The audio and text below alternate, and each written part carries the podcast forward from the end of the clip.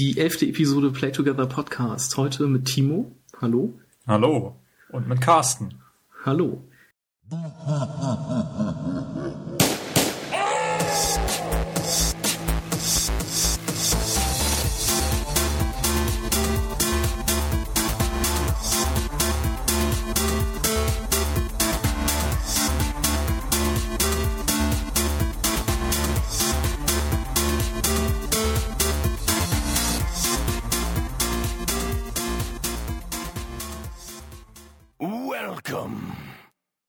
Heute reden wir im Special über das Nintendo Entertainment System.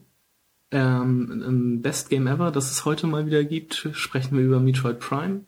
Und zum Abschluss des Podcasts reden wir ähm, über die unsere gespielten Spiele und natürlich haben wir auch wieder einen Pro-Tipp für euch. Und unser Backlog ähm, wird auch nochmal aktualisiert. Ja, tatsächlich. Wir machen heute mal wieder ein Best Game Ever. ich glaube, wir haben das, das, Spiel im Oktober oder so angekündigt. Ich glaube auch. Und ja. seitdem immer vor uns hergeschoben. Genau. Aber ähm, ja, heute mal wieder ein Konsolen-Special. Das NES oder auch Famicom genannt. Ähm, ja. Du warst stolzer Besitzer eines solchen Gerätes. Bin immer noch, bin immer noch stolzer Besitzer. Ja, also es ist physikalisch ja. noch existent, sage ich mal so. Genau, also man kann es auch noch spielen, aber es hat, ähm, es gibt Bildstörungen, die sehr unschön und sehr nervig sind. Deshalb steht es hier auch momentan nur als äh, Augenweide bei mir im TV-Schrank. Ja, ich habe auch äh, großartige Erinnerungen an das Spiel. Wir hatten uns ja neulich zusammengesetzt und wollten noch mal so ein äh, Retroabend machen. Und genau. das alle Spiele rausgekramt und die Konsole mal wieder angeschlossen. Und leider, leider waren dann halt, hast du festgestellt, dass halt eben diese Bildfehler sind.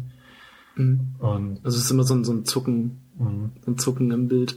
Ja, die Konsole ist, ich meine, weißt du noch, wann du die gekauft hast oder dein Vater? Ich meine, du warst ja noch recht jung damals. Ja, also ich habe die relativ spät bekommen. Also ich denke mal, also 86 ist die ja, glaube ich, hier rausgekommen in Europa, in Deutschland. Ähm, und ich glaube, ich habe die bekommen, als ich sechs oder sieben war. Also ja, sechs oder sieben Jahre später. 92, 93 so, um den Dreh rum. Und also wir beide haben uns ja im Kindergarten kennengelernt. Mhm, genau. Und irgendwann, ich weiß nicht, ob ich auf dem Gerät meine ersten Videospielerfahrungen gesammelt habe tatsächlich oder ob das noch ein anderes Gerät war. Ich meine, du hattest auch einen Atari bei dir. Sowas, sowas ja, hatte ich alles hatte ich, nicht. Den Atari hatte ich, glaube ich, erst später, weil das war ja hauptsächlich erstmal der Computer von meinen Eltern gewesen. Okay. Ähm, also es war tatsächlich ein richtiger Atari-Computer und nicht diese typischen Heimkonsolen, wie es sie damals dann gab.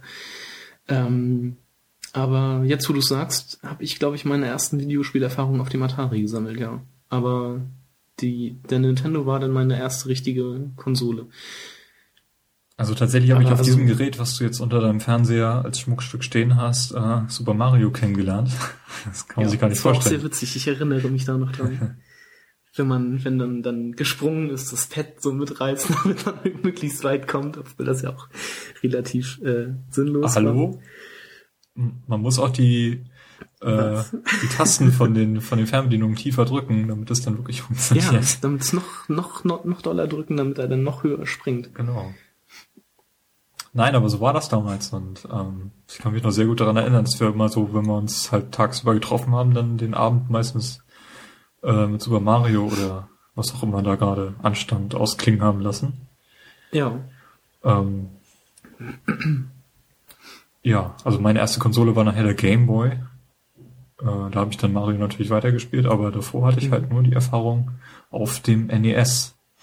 Genau, einen Gameboy habe ich auch erst später bekommen, aber ich kannte den NES aus, aus Werbung oder so auch gar nicht. Deshalb, das war ähm, einfach auch ein unglaublicher Moment, als äh, mein Vater mir dann diesen NES gezeigt hat. Weil ich zu der Zeit wirklich nur den Gameboy kannte. Dann hat er mir den, es war irgendwie, keine Ahnung, die ganze Familie war da, also war das irgendwie Weihnachten oder irgendein Geburtstag. Ähm, und da hat er mir den halt in die Hand gedrückt, so hier, ich habe da was Neues bekommen und den können wir ja jetzt, kannst du ja mal ausprobieren. Und dann hatte ich diesen riesigen Kasten in der Hand und dachte mir so, hm, Nintendo, das muss wohl der Gameboy sein. Der hat zwei Knöpfe, aber kein Bildschirm. Vielleicht klappt man den irgendwo aus. Hm. Und dann hat mein Vater den ähm, an den Fernseher angeschlossen und angemacht und ich weiß, das war irgendwie damals total die Erleuchtung für mich. Ich bin da irgendwie, irgendwie wie dieses Nintendo 64 Kind, falls du das kennst, dieses Kind, das zu Weihnachten irgendwie den Nintendo 64 bekommt. Irgendwie so bin ich dann auch durchgedreht und so, boah, was am Fernseher in Farbe, das ist ja total geil. Das, ähm, ja, so bin ich dann mit dem Nintendo in Berührung gekommen. Ich stell's mir gerade bildlich vor. nee, das war also echt großartig. Ja, also also ich habe mir jetzt mal natürlich im Vorfeld für dieses Special äh, ein bisschen die Geschichte von der Konsole angelesen und es mhm. ist ja auch eine sehr spannende Geschichte, habe ich festgestellt. Also sind äh, waren, waren Dinge bei, die mir überhaupt nicht bewusst waren. Ja. Ähm, aber wir können ja mal ein bisschen vorneweg anfangen. Ähm, das Nintendo Entertainment System läuft ja unter zwei Namen, sage ich jetzt mal. Und ja. zwar eben in, in den USA und in Europa unter dem Namen NES, was für Nintendo Entertainment System steht. Was ich irgendwie für einen ziemlich bescheuerten Namen halte, aber okay. Ich finde den eigentlich gar nicht so. Es ist halt ein Entertainment-System. ja, gut. Und ähm, in Japan kam es halt drei Jahre früher, nämlich 1983, unter dem Namen Famicom heraus, mhm. was die Abkürzung für Family Computer ist. Ähm, weißt du, was 1983 für ein Jahr war, was ja eigentlich, äh, lass mich rechnen, 30 Jahre her ist?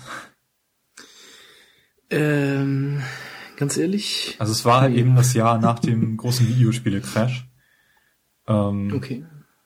Also es ging halt irgendwie so, dass irgendwie Millionen von Spiele halt rauskamen, die einfach alle grottenschlecht waren und eben diese Fülle an Spielen halt dafür gesorgt haben, dass ähm, einfach alles zusammengebrochen ist, weil halt, weil man irgendwie keine Qualitätsspiele mehr rausfinden konnte und ja. Nintendo hat dann halt irgendwie in diese Bresche geschlagen und eben diesen diese Konsole rausgebracht.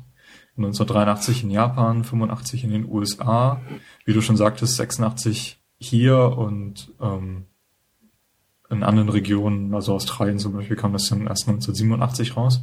Und bis dahin hatte Nintendo eben nur Arcade-Automaten gebaut, äh, von dem wahrscheinlich Donkey Kong der bekannteste ist. Ja. Genau. Genau. Ähm, Donkey Kong war dann auch einer der Launch-Titel. Also Donkey Kong, ja. Donkey Kong Jr. und Popeye waren so die Titel, die als erstes für das Famicom verfügbar waren. Mhm. Und wenn man sich mal das Famicom anschaut, äh, stellt man fest, dass das in Japan eben komplett anders aussieht als äh, die Konsolen, die als NES in Europa und den USA rauskamen. Genau. Das äh, Famicom, das war noch so, dass man die, ähm, wie beim Super Nintendo eigentlich auch die Spiele oben äh, in so einen Slot steckte und nicht ja vorne quasi in so eine Schublade rein. Mhm. Ähm, und was du jetzt gerade noch in der Vorbereitung sagtest, ähm, die Controller, die waren ja fest am, oder zwei Controller waren ja fest am Gerät äh, angeschlossen. Genau, also die waren wirklich fest verkabelt und konnten halt links und rechts an der Konsole verstaut werden. Mhm, genau. Was recht witzig ist. Ähm, auch dass der eine Controller ähm, eben Start- und Select-Knöpfe hatte. Und der mhm. zweite Controller hatte stattdessen so ein, so ein Lautstärkeregler und ein Mikrofon. Wobei mir überhaupt nicht einfällt, äh, zu was man das Mikrofon verwendet hat. Wüsste ich jetzt, also mir würde jetzt persönlich auch kein Spiel einfallen, das das hatte, aber gab es bestimmt auch. Also natürlich, sonst hätten die das ja nicht gehabt. Sicherlich. ähm, aber es war mir halt auch nicht klar, dass sie irgendwie fest, fest ange, angelötet waren, sag ich mal, die Kabel. In, in, ja. Bei unseren Konsolen gibt's ja diesen siebenpoligen Stecker, genau. Und ich weiß noch gar nicht, wurde die Konsole mit zwei Controllern hier ausgeliefert oder nur mit einem? Das weiß ich ehrlich gesagt auch nicht. Also wie, mein Vater hatte den damals halt auch nur von seinem Bruder gekauft, weil der sich irgendwie einen Sega gekauft hat und deshalb ein Nintendo über hatte. Ähm, uh, ich, oh, der Krieg. ähm, und ich hatte von Anfang an halt zwei Controller dabei. Ich weiß aber nicht, ob das auch Standard war, aber ich kann mir das eigentlich auch gut vorstellen damals. Mhm dass, dass das so mit zwei Controllern ausgeliefert wurde. Ja, jedenfalls kam das Gerät halt im Juli raus, 83 in Japan und ähm, Nintendo musste aber zum Weihnachtsgeschäft alle Konsolen zurückrufen, weil es da irgendwelche Probleme mit äh, Leitmitteln, also Korrosion gab bei einigen mhm. äh, Platinen, weshalb sie dann die Platinen ausgetauscht haben. Ähm, bis dahin haben sie aber, nee, bis Ende 84 haben sie zweieinhalb Millionen Konsolen schon auf den Markt gebracht. Und wenn man mal überlegt, äh, dieses Jahr stehen ja wahrscheinlich noch zwei neue Konsolen an von, von Microsoft und von Sony. Wenn ja. die innerhalb eines Monats nicht zweieinhalb Geräte verkaufen, dann redet man schon von einem Flop. ja. Ja. Muss man sich auch mal vorstellen. Ah. Nee, aber dieses, äh, dieses Zurückrufen der Konsolen erinnert mich auch so ein bisschen an den, den Red Ring of Death, den, den Microsoft ja. mit der Xbox 360 hatte.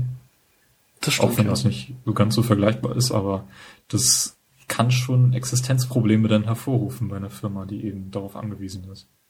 Mhm. Ja, in den USA das hat äh, Nintendo ein bisschen gewartet mit dem Launch und hat dann erstmal versucht mit Atari irgendwie so, ein, so eine Kooperation einzugehen und das Gerät äh, damals noch als Famicom eben bekannt als Nintendo Enhanced Video System rauszubringen. Mhm. Und das ging aber irgendwie dann in die Hose oder kam nicht voran mit der Entwicklung und dann hat äh, Nintendo das erstmal selber weiterentwickelt als Nintendo Advanced Videosystem, also NAVS. Mhm. Ähm, und dann hat Nintendo eben noch einen, ist noch einen weiteren Schritt gegangen und zwar haben sie, um diesen Videospiele-Crash halt erneut zu vermeiden oder um so eine ähnliche Entwicklung halt zu vermeiden, äh, untersagt, dass Drittentwickler nicht lizenzierte Software auf dem NES rausbringen können. Ja. Wohlgemerkt auf dem NES, äh, das Famicom hat nämlich dem gegenüber einen Nachteil, da sehen die, die Cartridges auch ein bisschen anders aus, die haben nämlich weniger Pins. Das heißt, Nintendo hat äh, mit dem Bau des NES eingeführt, dass in jeder Cartridge so ein extra Modul drin sein muss, welches eben diese äh, Codeabfrage durchführt. Und wenn das nicht vorhanden ist, dann läuft diese Software nicht. Und das war eben beim NES der Fall, beim Famicom nicht. Die NES-Cartridges haben 72 Pins und die Famicom-Cartridges haben 60 Pins. Und dort gab es eben auch relativ viel trotz Software, die eben nicht von Nintendo lizenziert war. Ja. Was mir auch nicht so bewusst war, weil ich kenne Nintendo halt immer nur dieses Seal of Quality, was sie seit Ewigkeit drauf haben. Gibt's das eigentlich immer noch? Ähm, Gute Frage. Bin ich mir gar nicht so sicher. Also ich habe ja gerade. Also damals hat man es ja wirklich oft gesehen, dieses goldene Siegel auf den Verpackungen und so, aber beziehungsweise auf den Spielen ja auch. Ich guck gerade mal rüber, ja, ist es. Aber ob es jetzt noch drauf ist, kann ich dir ehrlich gesagt nicht sagen. Auf jeden Fall haben sie nicht, hat es nicht mehr die Bedeutung, die es damals hatte. Mhm. Ähm, ich habe ja gerade die Verpackung von, von Metroid Prime für den Gamecube in der Hand. Da ist es auf jeden Fall noch drauf gewesen. Also ja. bei Wii weiß ich das ehrlich gesagt nicht mehr, Wii U auch nicht. Das weiß das sind beides Konsolen, die mir auch nie im Besitz waren. Mhm. Sonst könnte ich da ja mal nachschauen. Nee, aber wo waren wir stehen geblieben? Äh, bei den Cartridges? Äh, achso, bei diesem AVS-System, also dieses äh, Advanced Video System ist dann in der Form, wie es Nintendo geplant hatte, nicht umgesetzt worden. Ähm, äh, Nintendo hatte erst vor, dass das Ding als Computersystem mit Tastatur, Modem und Diskettenlaufwerk versucht irgendwie umzusetzen, was von den Retailern aber überhaupt nicht, nicht angenommen wurde. Ja. Und das Problem war eben auch durch den Videospiele-Crash sind halt die ganzen Retailer ähm, dazu übergegangen, die kompletten Videospielsektionen eben aus dem Sortiment zu nehmen. Das heißt, keiner wusste irgendwie, wie das Nintendo-System jetzt ähm, vermarkten sollte. Und ich glaube, durch die ganzen Extras war es nachher in der Produktion oder wäre es auch zu teuer gewesen und deshalb hat man das, glaube ich, auf das, auf das Minimum reduziert. Ja, man hat, hat dann angefangen, äh, das System in New York, also in so, also als so Testverkäufe, sag ich mal, in New York und später weiteren Großstädten dann zu verkaufen und das, das funktionierte sogar ganz gut, weshalb das System dann eben doch nachher landesweit rauskam. Und das Ganze wurde verkauft als äh, Bundle. Da gab es irgendwie zwei verschiedene Bundles. Das eine war für 249 Dollar. Da wollte ich eigentlich nochmal nachgeschaut haben, was das inflationsbereinigt ist, aber ähm, würde mal sagen, das läuft auf 400 Euro oder so hinaus, wenn man das mal hochrechnet, 30 Jahre. Und da war eben, waren eben zwei Controller bei. Dann so ein, so ein Zapper, also so, so eine Lightgun, sag ich mal. Ja. Dann äh, was ganz Absurdes, so ein Roboter, also so ein Plastikroboter, der ROB, Rob genannt wurde, der irgendwie bei einem bestimmten Spiel auf äh, Lichtreflexe reagiert, die auf dem Fernseher halt dargestellt werden und dann irgendwelche Bewegungen macht. Ähm, ja, ich denke mal, das haben sie wahrscheinlich Ja. hauptsächlich gebaut, um das Gerät halt in den Läden bisschen darstellen zu können, also ein bisschen selbst präsentieren zu können. Und dann gab es eben noch ein einfaches Control-Deck-Bundle, wo eben nur ein Controller wird, glaube ich, und äh, Super Mario Brothers dabei war. Mhm.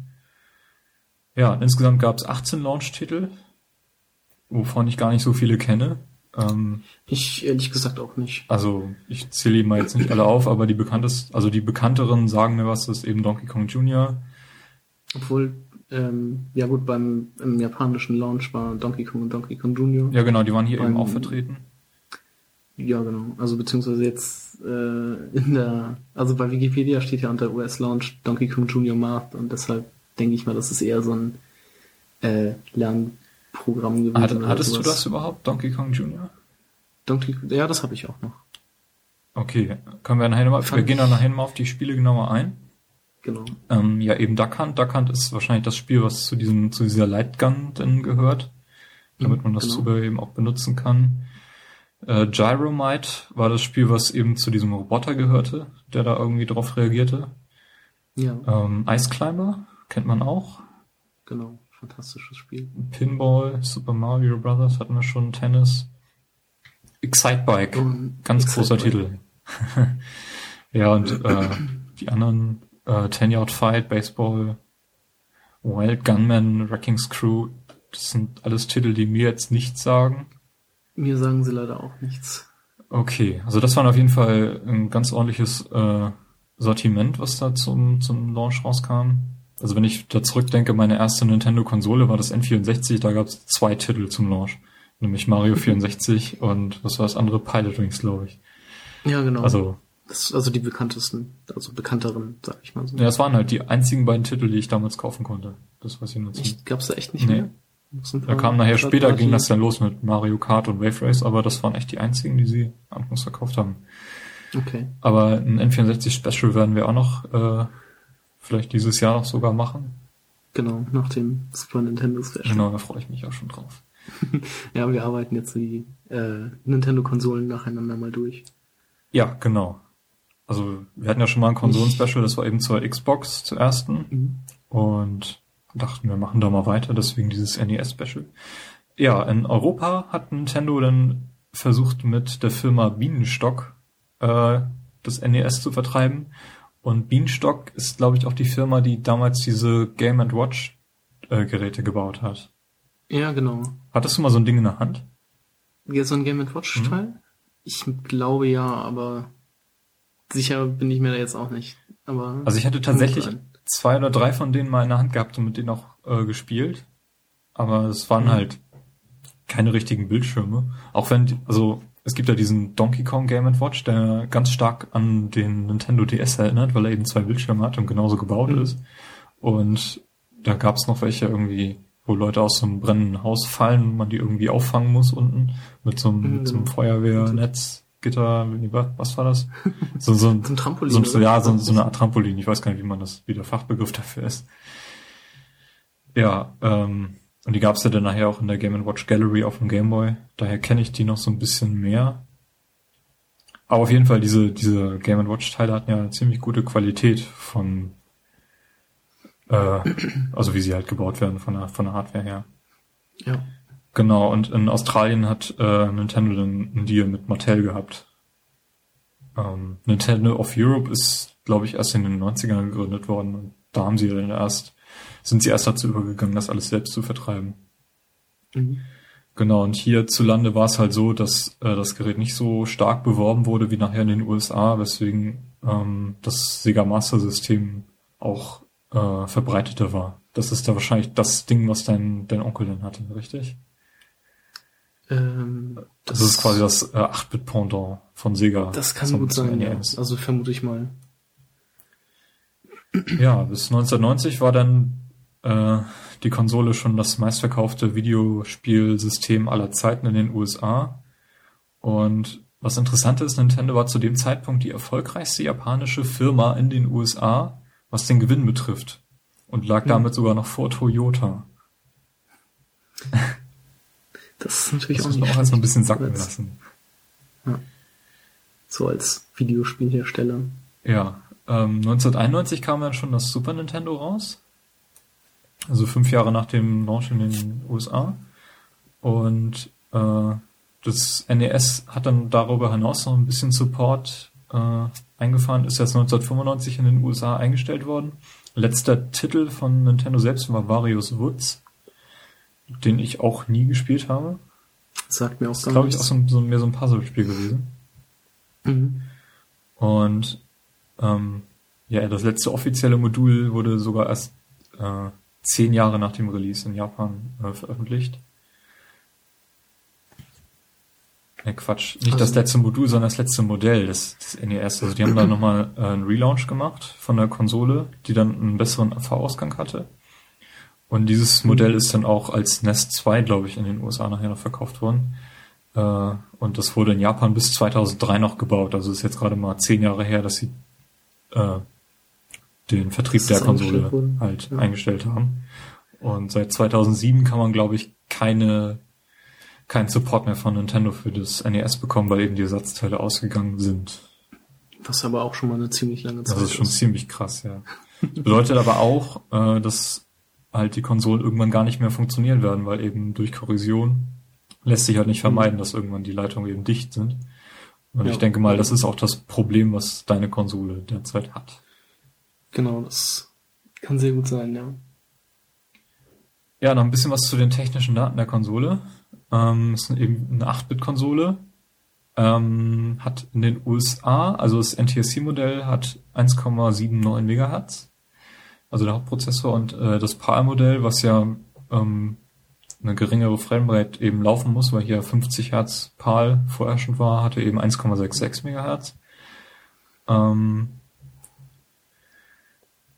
32 Kilobyte RAM Enorm. ist enorm, aber man konnte, konnte den, den RAM erweitern in den Cartridges.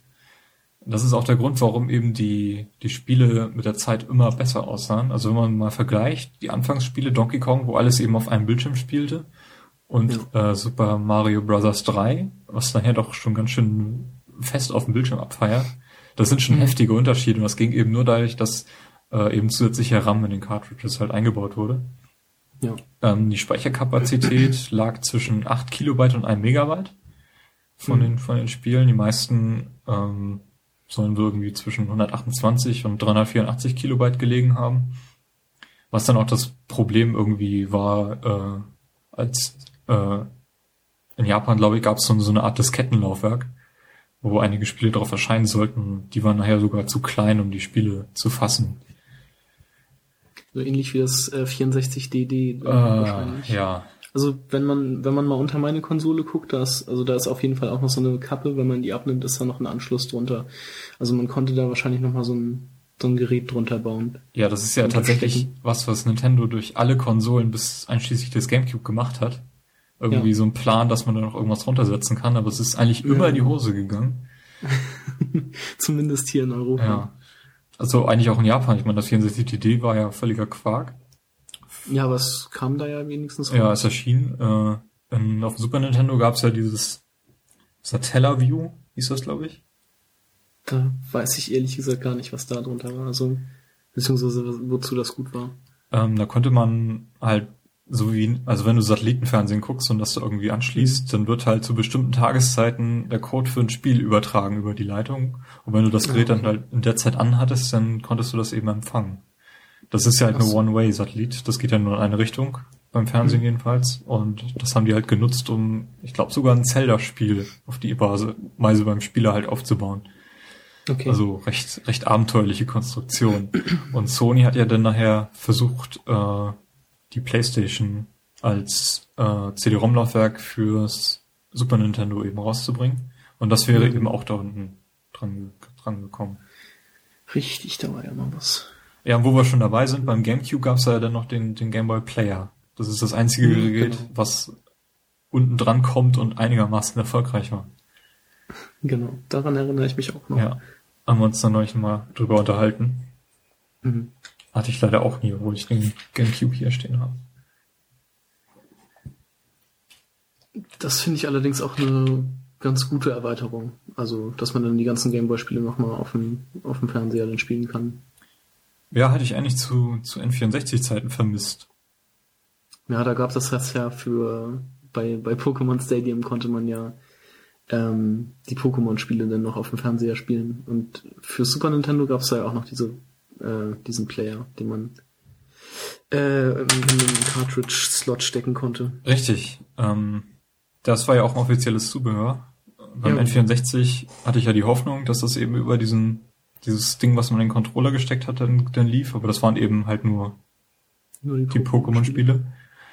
Und da gab's halt von Drittherstellern noch so, so Gameboy-Erweiterungen, die man in den, Mhm. ins N64 stecken konnte. Ja, beim, beim Gamecube hatte ich dann den, den Player nie und seitdem gibt's ja auch den Gameboy gar nicht mehr. Das war, war schon Genau. die S nachher. naja, ähm, da kommen wir nochmal zu den technischen Daten zurück. Ähm, das NES hatte eine Farbpalette von 48 Farben Mhm. äh, und sechs Graustufen und konnte davon 25 gleichzeitig darstellen. Und die Auflösung, auf der die Spiele halt liefen, war 256 mal 240. Ähm, das ist ungefähr ein Achtel vom iPhone oder so. Das ist auch schon heftig. ja. Jo. Ähm, hast du zu dem Thema noch was beizutragen? Ja, vielleicht zum Zubehör noch. ja, mal. das Da Zubehör. gab's ja, da hatten wir ja, schon diesen, diesen hab, Rob angesprochen. Genau. Ähm, ich hatte von dem offiziellen Zubehör zwei Dinge und zwar gab es einmal einen äh, Vierspieler-Adapter. mhm. Es- Ich hatte auch ein Spiel, was man damit spielen konnte und zwar war das, wie hieß es, das Nintendo World Cup Fußballspiel. Mhm. Das konnte man zu viert spielen? Das konnte man zu viert spielen. Okay. Ja. Ähm, ich weiß gar nicht, immer zwei gegen zwei oder auch alle vier in einem Team, da bin ich mir jetzt, doch, das müsste eigentlich auch gehen. Ähm, und dann gab es noch das ähm, NES Advantage, das war so ein Arcade-Stick. Ähm, den hatte ich auch. Der, ja, hatte halt äh, so ein, ähm, ja, so ein Arcade-Stick halt mit zwei großen Knöpfen, wo man auch noch ähm, ein, ein Turbo quasi zuschalten konnte und den auch noch in der Geschwindigkeit regeln konnte. Das heißt, wenn man dann zum Beispiel Super Mario Bros. gespielt hat, ähm, konnte man, wenn man äh, die, die Feuerblume da gesammelt hatte, konnte man relativ schnell auch die, ähm, ja, die Feuerbälle verschießen, ohne den, den Finger vom Knopf zu nehmen. Was ab und zu auch schon mal ganz praktisch war. Ähm, zum Anschluss brauchte dieser Arcade-Stick allerdings auch zwei ähm, Steckplätze und man konnte dann immer zwischen ähm, einem und zwei Spielern hin und her wechseln. Also wenn man dann irgendwie ein Spiel gespielt hat wie Mario Brothers oder so, wo man sich dann abwechseln konnte, dann hat man einfach den so einen Schieberegler auf zwei gestellt und dann das Ding weitergereicht. Dann konnte der andere Spieler halt als den als zweiten Controller benutzen. Und ja, das war schon ein ganz cooles Teil. Ähm, hatte, gibt's, gab's da nicht irgendwelche Prügelspiele auf dem NES, wo man das irgendwie praktischerweise Ähm, einsetzen konnte? Ja, wie hieß denn das? Äh, das gab's, ich glaube, das Double Dragon oder sowas. Also so richtige Prügelspiele wie Street Fighter oder was nicht, sondern nur diese Side-Scroller, Brawler oder wie die, wie die denn heißen. Ähm, da gab's ja so einiges. Also da fällt mir jetzt spontan leider auch nur in Streets of Rage oder dieses Double Dragon, glaube ich, ein. Ähm, wo man das benutzen konnte. Oder Turtles gab's glaube ich, auch noch. Genau, Turtles gab's auch noch, das habe ich hier auch noch liegen. Ähm, aber bei anderen Sachen, oder so andere Sachen fallen mir da leider auch nicht ein. Also ich war irgendwie nie Fan von diesen Arcade-Sticks. Ähm, Mhm. Also ich finde die eigentlich ziemlich cool. ja, aber ich, ich habe immer irgendwie Probleme, die zu bedienen, auch wenn ich diesen Stick eigentlich ziemlich, ziemlich sexy finde, aber irgendwie habe ich dann nie so eine richtige Anwendung für. ja. Kennst du diesen, diesen Automaten, wo man dieses iPad reinstecken kann? Wie heißt denn das? Tomaten und so. Das war mal so als April-Scherz vorgestellt worden, dass man halt äh, so, ein- so so ein Arcade-Stick und halt echte Automatenknöpfe hat und dann kannst du einfach das iPad reinstellen und da irgendwelche Apps dann äh, drauf spielen, was auch Das, dann tatsächlich rauskam. Oh, wie heißt denn und das? das sieht dann so aus wie so ein, wie so ein Arcade. Wie so ein kleiner Arcade-Automat, ja. Aha, Finde ich total cool. witzig. Das ist richtig, aber nee, das kenne ich leider nicht. Aber das klingt auf jeden Fall auch nach einer coolen Idee. Ja. Nee, aber selbst da, also ich, ich wüsste noch nicht. Das Einzige, was ich eben mal gespielt habe, war irgendwie Tekken auf dem Automaten. Da habe ich dann tatsächlich auch diesen, diesen Stick dann halt benutzt, aber das ist auch das Einzige, wo das bei mir irgendwie Sinn gemacht hat. Und dann gab's halt diese ganzen Streets of Rage-Klone, wie du, also auch Turtles. Und äh, bei denen hat es natürlich auch Sinn gemacht. Nee, ähm, aber den hast du, hast du dieses, diesen, dieses Ding noch? Leider nicht. Oder beziehungsweise wenn, dann weiß ich nicht mehr wo. Schade. Deshalb denke ich lieber eher leider nicht. Schade. Aber den Vier-Player, Vier-Spieler-Adapter, den habe ich noch bei mir liegen. Ja, wir hatten ja neulich geschaut, ob es irgendwie diese äh, Adapter für die, für diesen, für diesen 7-Pin-Anschluss, USB, also als USB genau, gibt, ne? dass man die Controller irgendwie Genau. weiterverwenden kann. Ähm, weiß nicht, waren wir da fündig geworden? Ich glaube nicht so wirklich. Also es gibt sie, aber aber, es, nicht so einfach sie. über Amazon, also da waren sie doch recht, aber waren sie glaube ich vergriffen zu dem Zeitpunkt. mh, genau, es gibt aber die Möglichkeit halt ähm, USB NES Controller zu kaufen, also wo schon das ist so eine Nachbaut, Nachbaut quasi, wo man, die man direkt am PC anschließen kann. Mhm. Ja. Ähm, in der Wikipedia-Liste der, der NES-Spiele stehen 709 Titel. Mhm. was ich, also ich weiß nicht, ob das wirklich alle sind, weil das kommt irgendwie ein bisschen wenig vor. Ja, da gab es bestimmt auch mehr, weil da gab es ja auch irgendwie jeden, jeden Mist nachher als, als Spiel. Ja, aber ähm, berühmte Serien, die ihre Geburt auf dem NES hatten, das waren äh, die Mario-Serie eben, Super Mario Brothers, Genau. dann die Legend of Zelda-Serie, Metroid, über was wir nachher auch re reden werden, also Metroid Prime, Genau. ähm, Mega Man, Ca Castlevania, Castlevania, richtig, Final Fantasy und genau, äh, eins bis Teil 1 bis 3. eins bis, ja genau, und äh, Dragon Quest habe ich mir ausgeschrieben. Dragon Quest. Ja, Und bestimmt fallen euch noch. Ach ja, hier Metal Gear. Metal Gear kam auch auf dem NES raus. richtig. Metal Gear 1 und 2. Mhm. Kann man übrigens auf der HD Collection spielen. Genau, vom dritten Teil, da sind die mit bei. Stark. Ja, ähm, Spiele, über die wir reden müssen.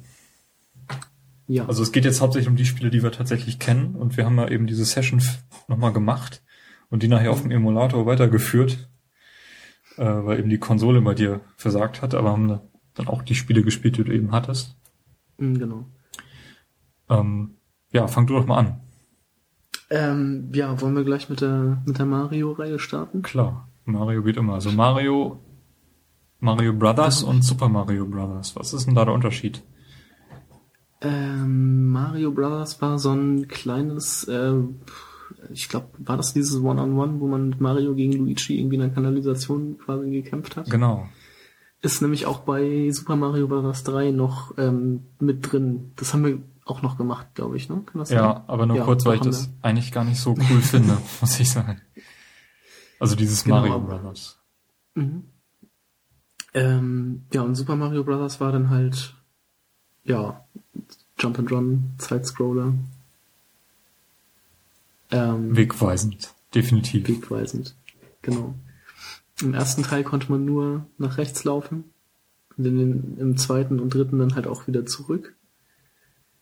Wobei der zweite Teil hier in Europa und USA ja eigentlich gar nicht ähm, Super Mario im, im ursprünglichen Sinne war.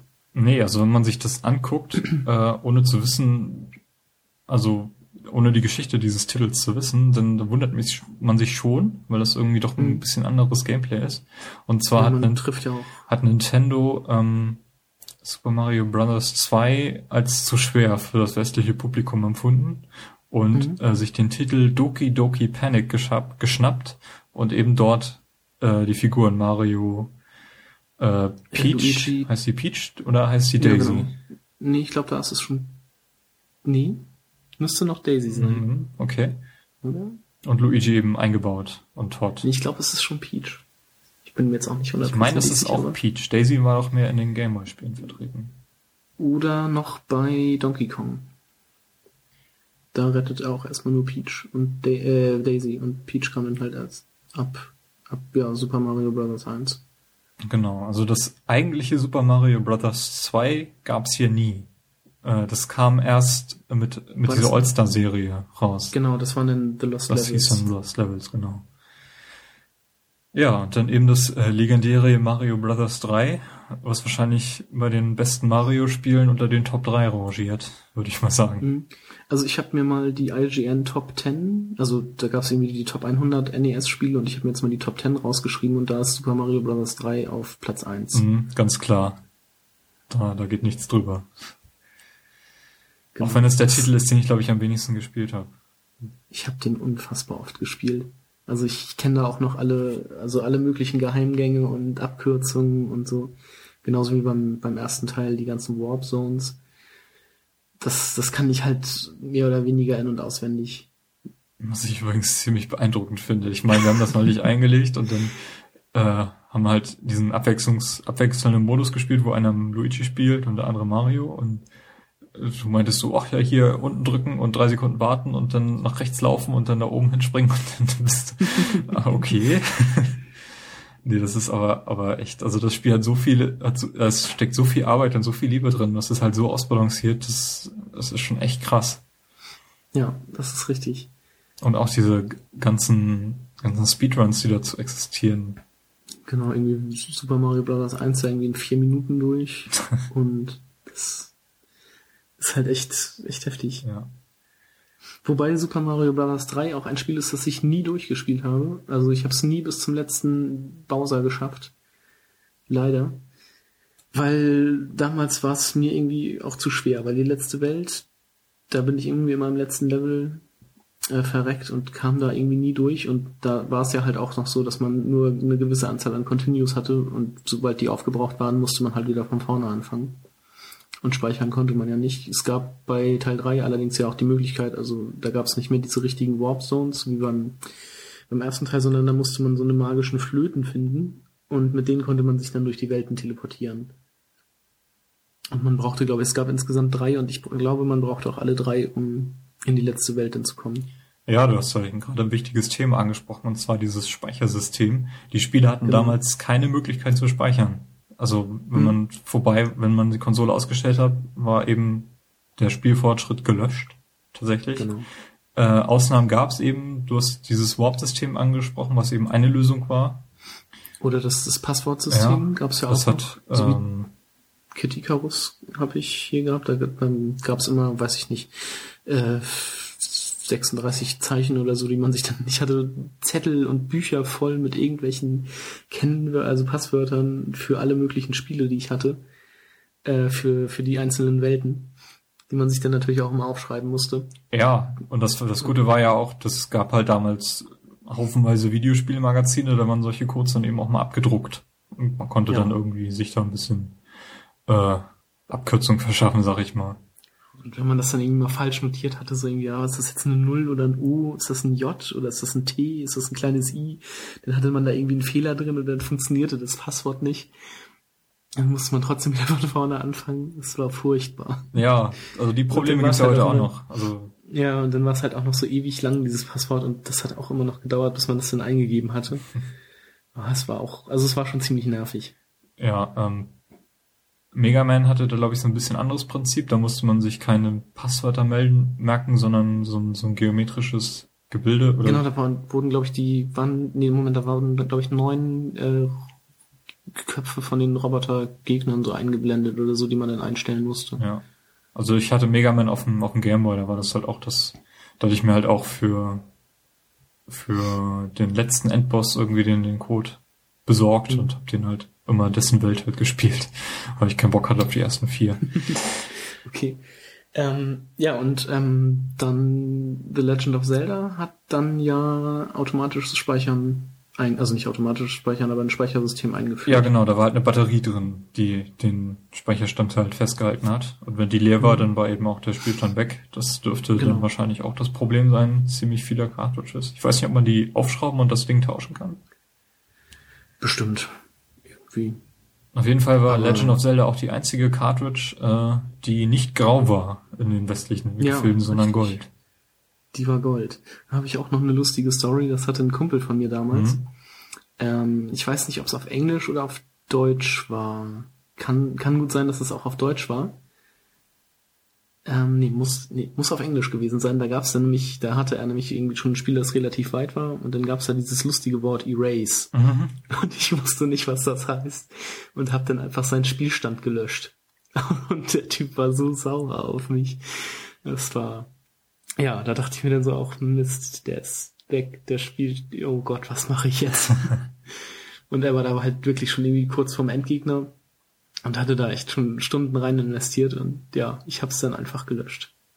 Gut gemacht. Ja.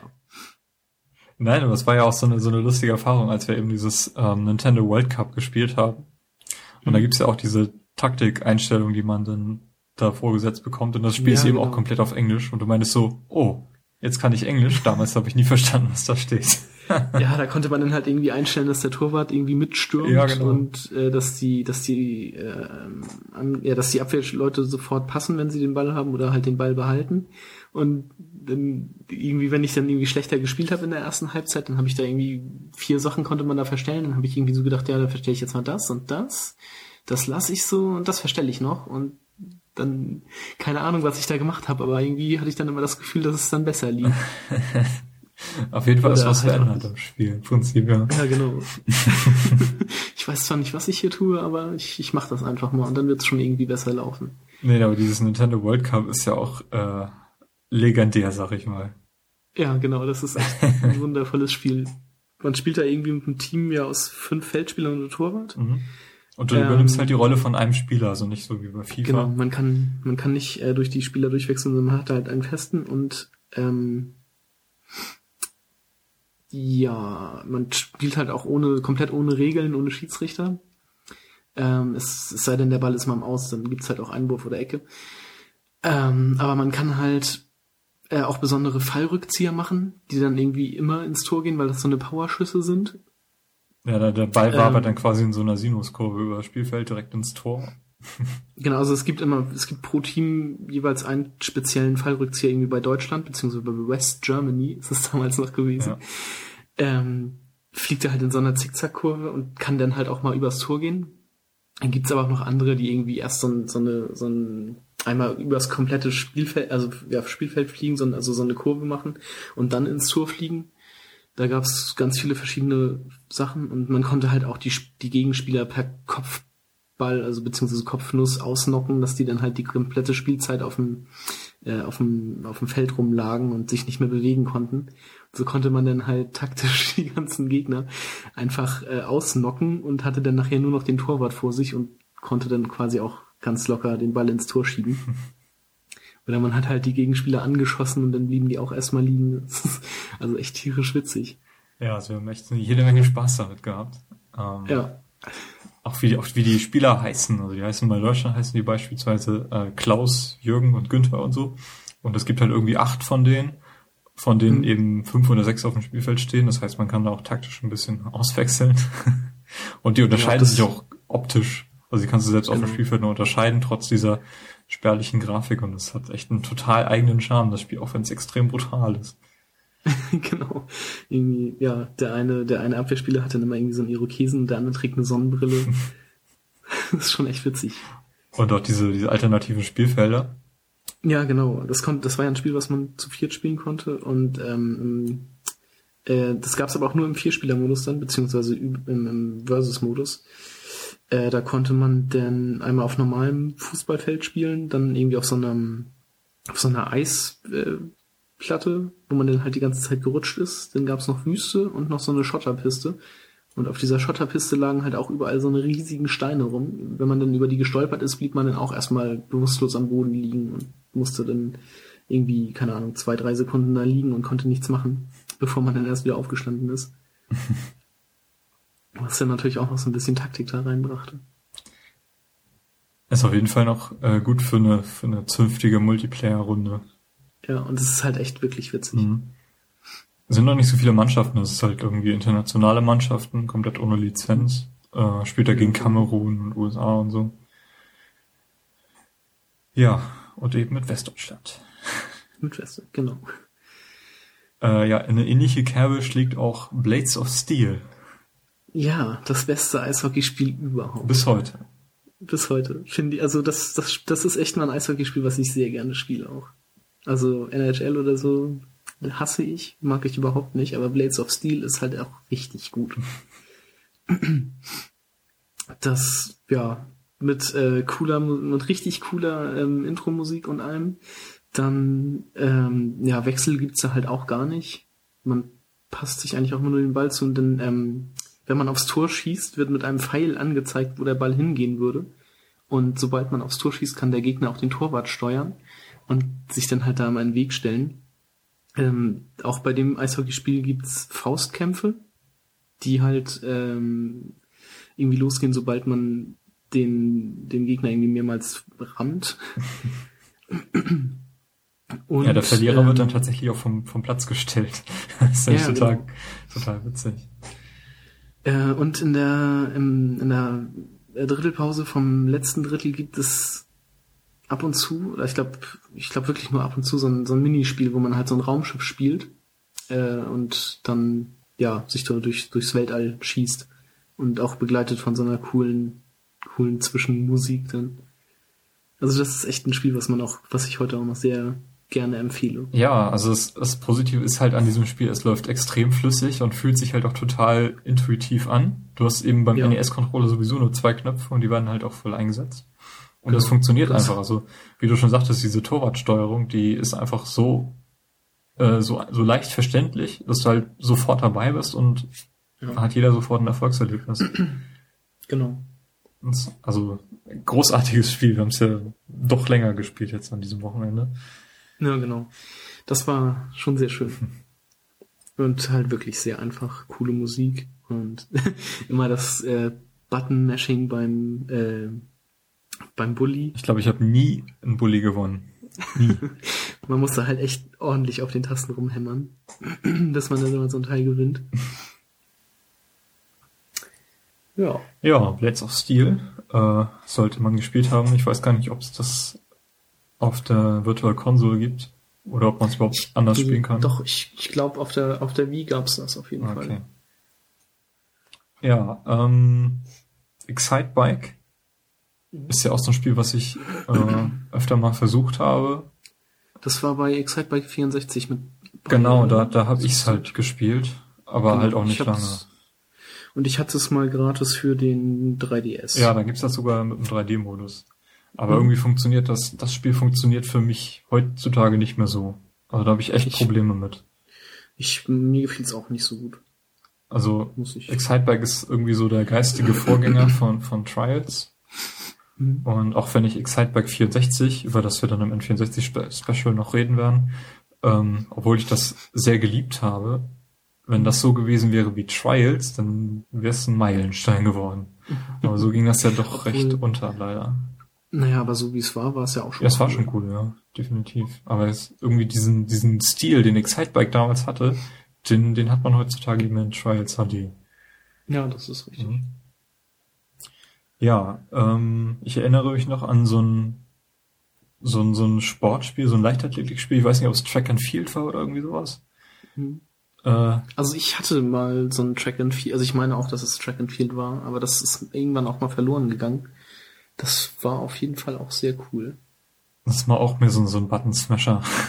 Ja, genau. Speer AB abwechselnd drücken, damit man irgendwie laufen kann und dann irgendwie auf dem Steuerkreuz mal schnell hochdrücken, um über Hürden zu springen oder so. Und dann gab's noch keine Ahnung, so Sachen wie Tontauben schießen und schwimmen und immer musste man A, B, A, B, A, B ganz schnell drücken. also das zog sich da so durchs Spiel, aber das war halt auch sehr, sehr lustig. Ähm, und cool im Multiplayer. Hast du eigentlich Legend of Zelda durchgespielt? Nee. Hast du es Habe ich halt auch nur damals von einem Kumpel geliehen, bevor ich dann seinen Speicherstand gelöscht hatte. Ich hatte mir das, glaube ich, für eine Woche oder so ausgeliehen. Und ähm, da meine Eltern auch damals noch darauf geachtet haben, dass ich nicht nur vorm Fernseher sitze, äh, habe ich das auch nicht allzu lange gespielt. Also vielleicht so vier, fünf Stunden in einer Woche dann halt.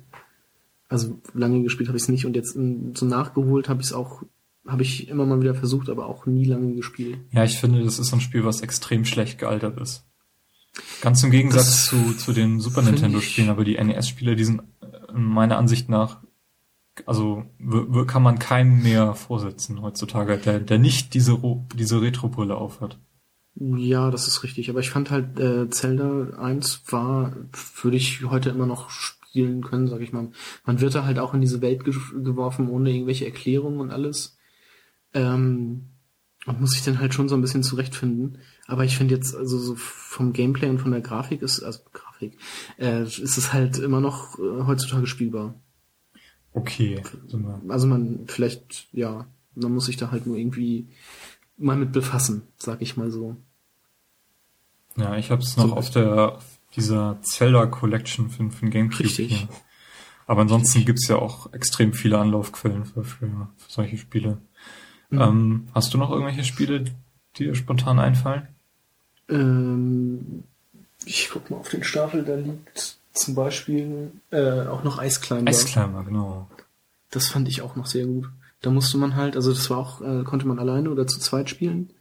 Ähm, da musste man halt irgendwie so einen so einen Berg erklimmen. Dieser Berg bestand aber auch eigentlich nur aus äh, verschiedenen Plattformen, beziehungsweise so ja, Ebenen, die durch Eisblöcke halt ähm, verschlossen waren. Und da musste man dann immer springen an diese, an diese Ebenen ran und das dann mit so einem Hammer ähm, weghauen und sich so ein, so ein Loch quasi schaffen, um dann da durchzuspringen, um auf die nächste Ebene zu kommen. Und so musste man halt diesen, Geg äh, diesen Berg erklimmen und musste sich dann am Ende an einen Vogel hängen. Und unterwegs gibt's natürlich auch noch Gegner, die ähm, diese, diese freigeschaufelten Lücken quasi wieder mit Eisblöcken zumauern.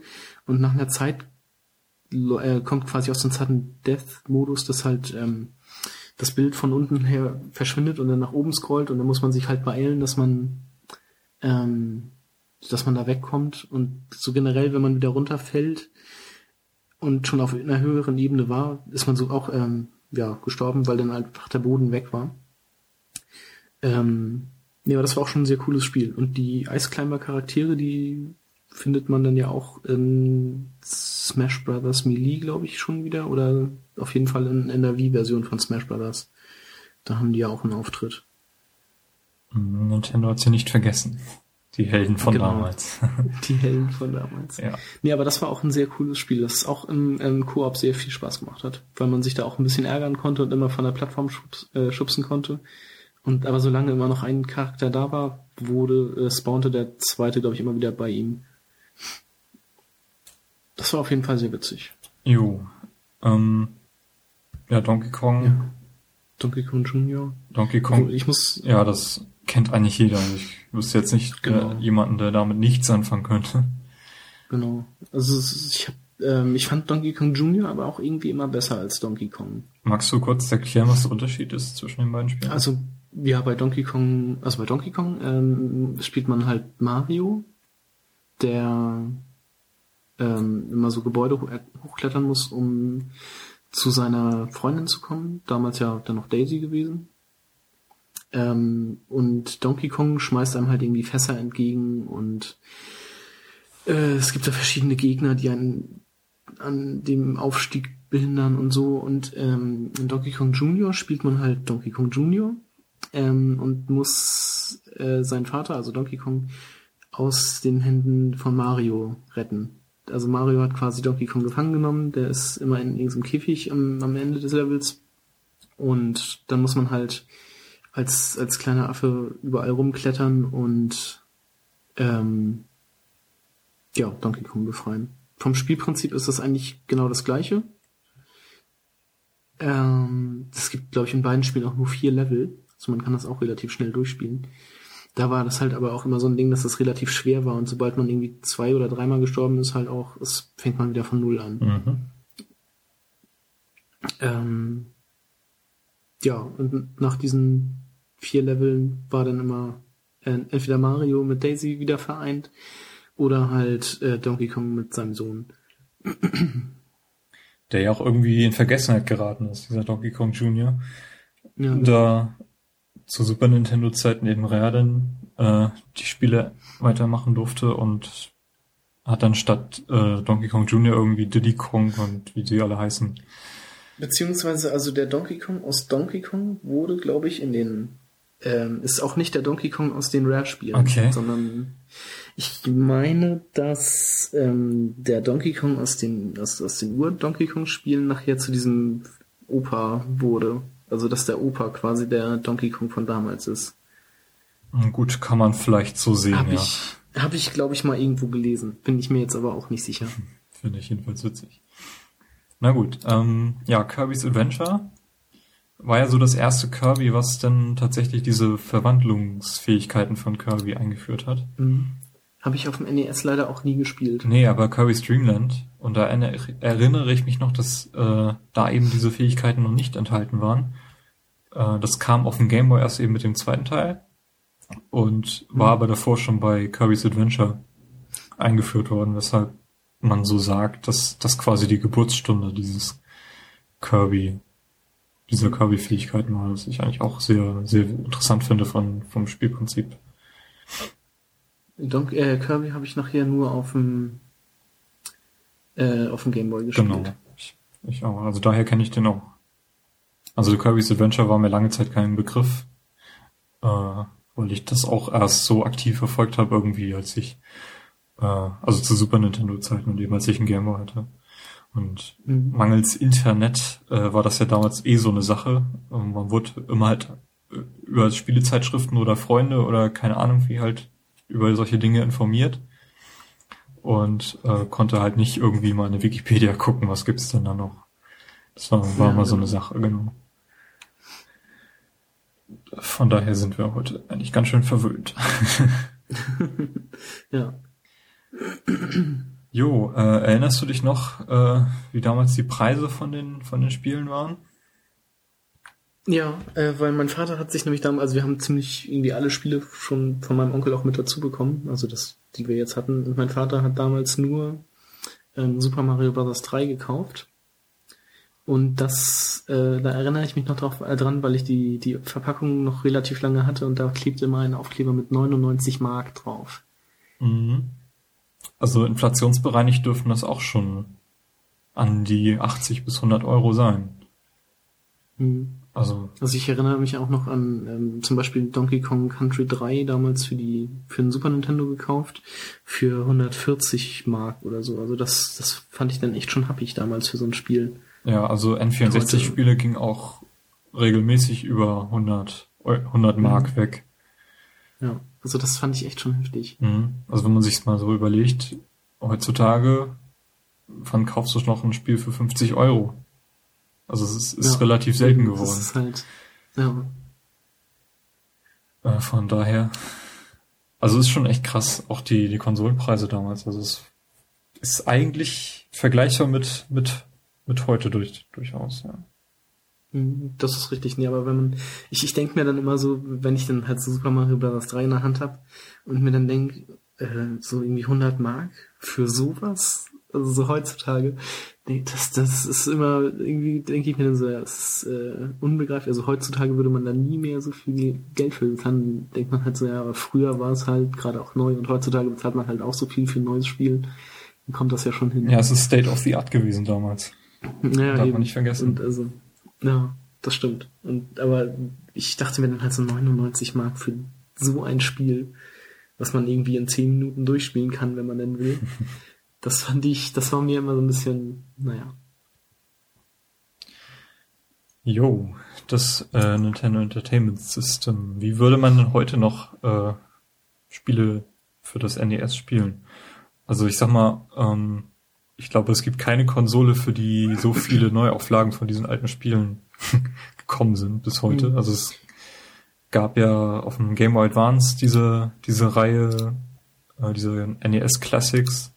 Es gab auf dem Super Nintendo eben diese Mario All Stars beispielsweise. Auf dem Genau. Wii die Virtual Console. Da gibt's auch äh, zum 25-jährigen Mario Geburtstag gab's ja so eine nochmal diese All-Star-Version für die für die Wii. Ähm, auf dem 3DS gibt's etliche Klassiker, die man dann nachholen kann. Mhm. Alle zeichnen sich Ähm. dadurch aus, dass eben auch ähm, so, ein- so ein Speichersystem nachgerüstet wurde, sag ich mal, oben drauf gesetzt. Ja. Ja, Und das ist äh, heutzutage, glaube ich, auch noch, also so Virtual Console ist irgendwie auch noch die, die beste Möglichkeit, die ganzen Spiele irgendwie nachzuholen. Ähm, man kann es natürlich auch über Emulatoren machen, aber ähm, ja, bei einigen Spielen musst du es sogar, weil sie einfach nicht mehr erscheinen. Ja. Ja, das stimmt. Und ich meine, bestimmte alte Spiele hat sich ja so ein richtiger Sammlermarkt entwickelt, die nur mhm. äh, recht selten aufgelegt wurden und die, die kannst du gar nicht mehr äh, auf Ebay für Nicht-Mondpreise kaufen. Ja, das ist richtig. Das muss man auch bedenken. Jo, ähm, kleine Anekdote. Ich hatte gestern bei Game Trailers in diese Pop-Fiction-Serie reingeschaut, ja. Die ich übrigens sehr empfehlen kann. Mhm. Ähm, und zwar eine Folge zur GameCube-Version von Animal Crossing. Ja. Da sind elf NES-Spiele drin, also auf der auf der Disk, von denen man allerdings regulär nur vier oder fünf freischalten kann. Und zwar sammelt man die auf so einer geheimen Insel und die, auf dieser geheime Insel kommt man eben nur, wenn man den Game Boy Advance mit der Konsole verbindet. Mhm. Und dann hat man eben irgendwie, kann man dort vier Spiele finden. Äh, dann gibt es so einen Game Boy Advance Card Reader, der irgendwie so Karten scannen kann. Ähm, und von diesen Karten gab es irgendwie zwei, die offiziell rausgekommen sind. Mit denen kann man noch zwei weitere Spiele freischalten. Aber an etliche Spiele kommt man auch nicht. Äh, und Game Trailers vermutet, dass die auch als scannbare Karten erscheinen sollten. Aber weil dieser Card Reader irgendwie relativ schlecht äh, sich verkauft hat, hat Nintendo das dann relativ schnell aufgegeben. Und es gibt aber die Möglichkeit, durch so Cheat-Codes äh, diese fehlenden Spiele noch freizuschalten. Dann kann man die halt in dem Spiel, äh, da wird das halt so dargestellt, da hat man irgendwie so ein Haus, äh, wo dann jedes Mal, wenn man so ein Spiel gesammelt hat, eine neue Konsole hinstellen kann und dann kann man irgendwie noch eine elf Konsolen stehen haben, auf die immer so ein Spiel eingelegt ist. Ja. Finde ich von der Idee her eigentlich ganz, ganz witzig. Aber die Spiele, die eben nicht freigeschaltet werden können auf regulären Wege, sind unter anderem Mario Brothers und äh, Legend of Zelda. okay. Und ähm, weißt du, was für Spiele auf regulärem Weg freigeschaltet werden können? Also sind da auch noch bekanntere bei oder sind das dann auch eher so? Oh, das waren Titel, die mir nichts hm. sagen, die äh, äh, durchaus aber NES-Fans äh, bekannt sein sollten. Okay. Also ich meine, da war auch sowas, sowas ähnliches wie, wie Bubble Bobble bei. Okay. Wobei ich auch nicht weiß, ob das schon auf dem NES kam oder ob das nicht auch erst später kam. Das ist eine gute Frage. Ich meine, aber das auch dieses Mario Woods war mit, war mit dabei. Mhm. Ja. Also mir fällt jetzt gerade zum NES nichts mehr ein. Hast du noch irgendwas? Nee, ich glaube, ich habe auch alles gesagt. Gut, dann würde ich sagen, ähm, hast du das klassische Metroid mal gespielt? Ja, aber auch nur kurz. Sehr kurz.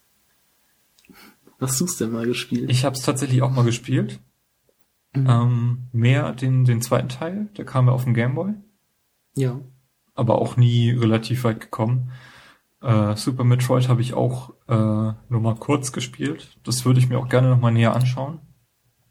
Mhm. Ähm, mein erstes Metroid war tatsächlich Metroid Prime auf dem GameCube. Ähm, hast du Metroid Prime eigentlich durchgespielt? Also wer es noch nicht gemerkt hat, wir durch... wandern jetzt langsam in das Best Game Ever rein. ganz, ganz langsam. Äh, ich habe es nicht durchgespielt. Ich bin bis zu so einer Eiswelt gekommen und hab's, dann war wieder mein Problem. Also ich hatte es mir ja von dir ausgeliehen. Mhm. Ähm, ich war bis in so eine Eiswelt gekommen und hatte dann da so einen, so einen Gegner, den ich nicht, den ich beim ersten und zweiten Mal nicht geschafft habe. Und deshalb habe ich es erstmal beiseite gelegt und was anderes gespielt. Ähm, und dadurch blieb das Spiel halt bei mir ein bisschen liegen und dann wolltest du das auch irgendwann wieder haben und deshalb habe ich es auch nicht weiter gespielt. Ich glaube, ich war so zu, zur zweiten Hälfte oder so durch. Ist das Spiel überhaupt qualifiziert als Best Game Ever, wenn du es nicht durch hast? Doch, das denke ich ja, natürlich. Okay. Also es war ja schon ein sehr schönes Spiel.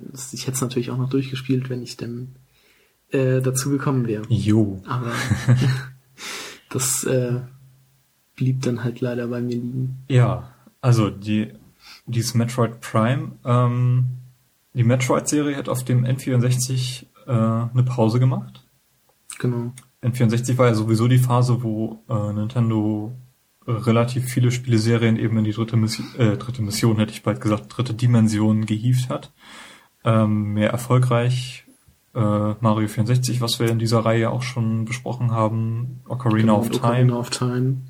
und äh, Metroid, die dritte große Serie von Nintendo, hat eine Pause gemacht. Der einzige Auftritt von, von Samus äh, war in Smash Bros. Genau. Ne? Und 2002, Ende 2002 kam Metroid Prime als erstes in den USA heraus und erst Ende Mhm. Februar in Japan.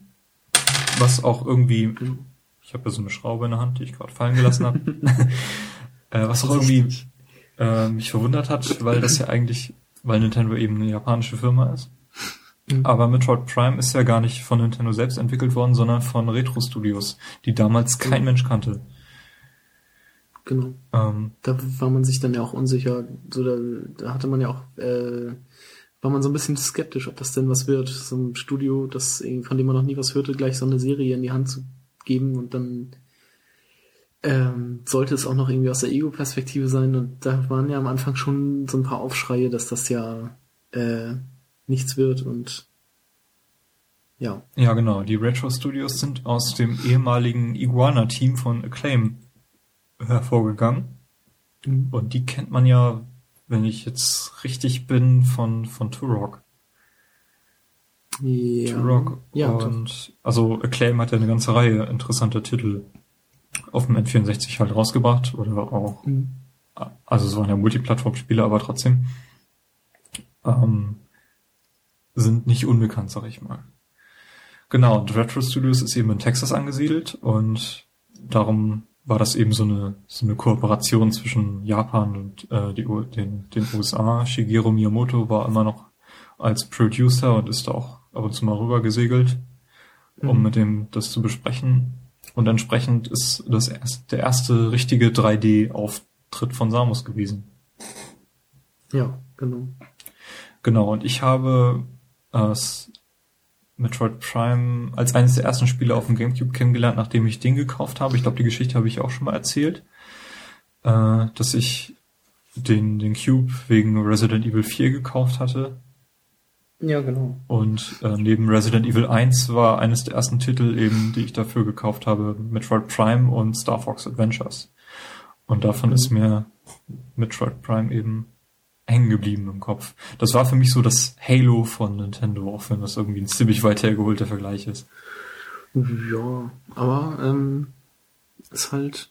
Ich habe mir dazu auch nochmal die ähm, die IGN Top 25 GameCube Spiele angeguckt Mhm. und da steht Metroid Prime halt auch auf Platz 1. Ernsthaft? Ja. Dahinter kommen dann halt Resident Evil 4, Smash Bros. Melee, ähm, Zelda The Wind Waker und Eternal Darkness. Mm, okay. Also, ja, ich habe halt nur Weißt du von- nach einer Liste geguckt und Weißt du, von wann die Serie ist, diese Best of Gamecube? das weiß ich leider nicht, nee. Ich weiß gar nicht, ob ich die, ob ich die ähnlich, also ich weiß, weiß nicht, ob ich Metroid Prime da ganz oben ansiedeln würde, aber es wäre auf jeden Fall in den Top 3. Wahrscheinlich w- ist es bei mir noch hinter Resident Evil 4. Mhm. Was wäre denn deine Nummer 3 gewesen? Also ich mag ja dieses äh, Zelda Twilight Princess ganz gerne. Ach so, ja. Also, streng genommen ist es ja auch Das- noch ein Gamecube-Spiel. Ja, das ist richtig. Also ich sehe es eher als Wii-Spiel an, weil ich es halt auf der Wii gespielt habe. Du hast es auf dem Gamecube gespielt. Genau. Ähm, ja, aber das stimmt schon. Es gibt auch so viele Gamecube-Spiele, die ich nie ausprobiert habe. Also Mhm. Star Fox Adventures war für mich eher Griff ins Klo, Tales of Symphonia habe ich nie gespielt. Und, Skies of Arcadia. ja gut, das ist ein Dreamcast-Spiel gewesen. Aber trotzdem. Ja, gut, aber gab es auf dem Cube. Ja. naja gut, ähm, Metroid Prime. Ist, äh, kannst du das Spiel irgendeinem Genre zuordnen? Ähm, ja, First Person äh, Action Adventure. Irgendwie sowas. Ja, würde ich auch sagen. Es ist auf keinen Fall ein First-Person-Shooter, auch wenn es eben, Ein First Person Shooter ist. nein. Also, ja, man, ja, schon irgendwie. Also man schießt ja auch aus der First Person. ja, aber es hat Aber es irgendwie ist so, halt- so einen ganz eigenen Touch und, ähm, man, man merkt, dass es eben nicht der Fokus ist. Ganz, ganz eindeutig. Ja, äh, magst du kurz ein bisschen in die, in die Story einstreiten? Ich würde auch gar nicht so tief reingehen, weil ich die Story auch gar nicht so spannend finde. Ja, ist sie im Grunde auch gar nicht. Also ich habe mir das jetzt mal so stichpunktartig aufgeschrieben mhm. und so richtig drin bin ich da auch nicht. Also ähm, das Spiel spielt chronologisch auf jeden Fall nach dem NES Metroid, also nach dem ersten.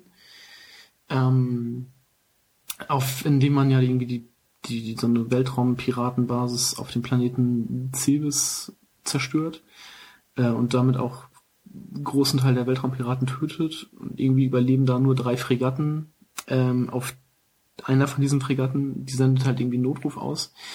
Da fängt dann das Spiel auch an, ähm, indem man irgendwie dieses Schiff untersucht und feststellt, dass das irgendwie von Parasiten äh, befallen wurde.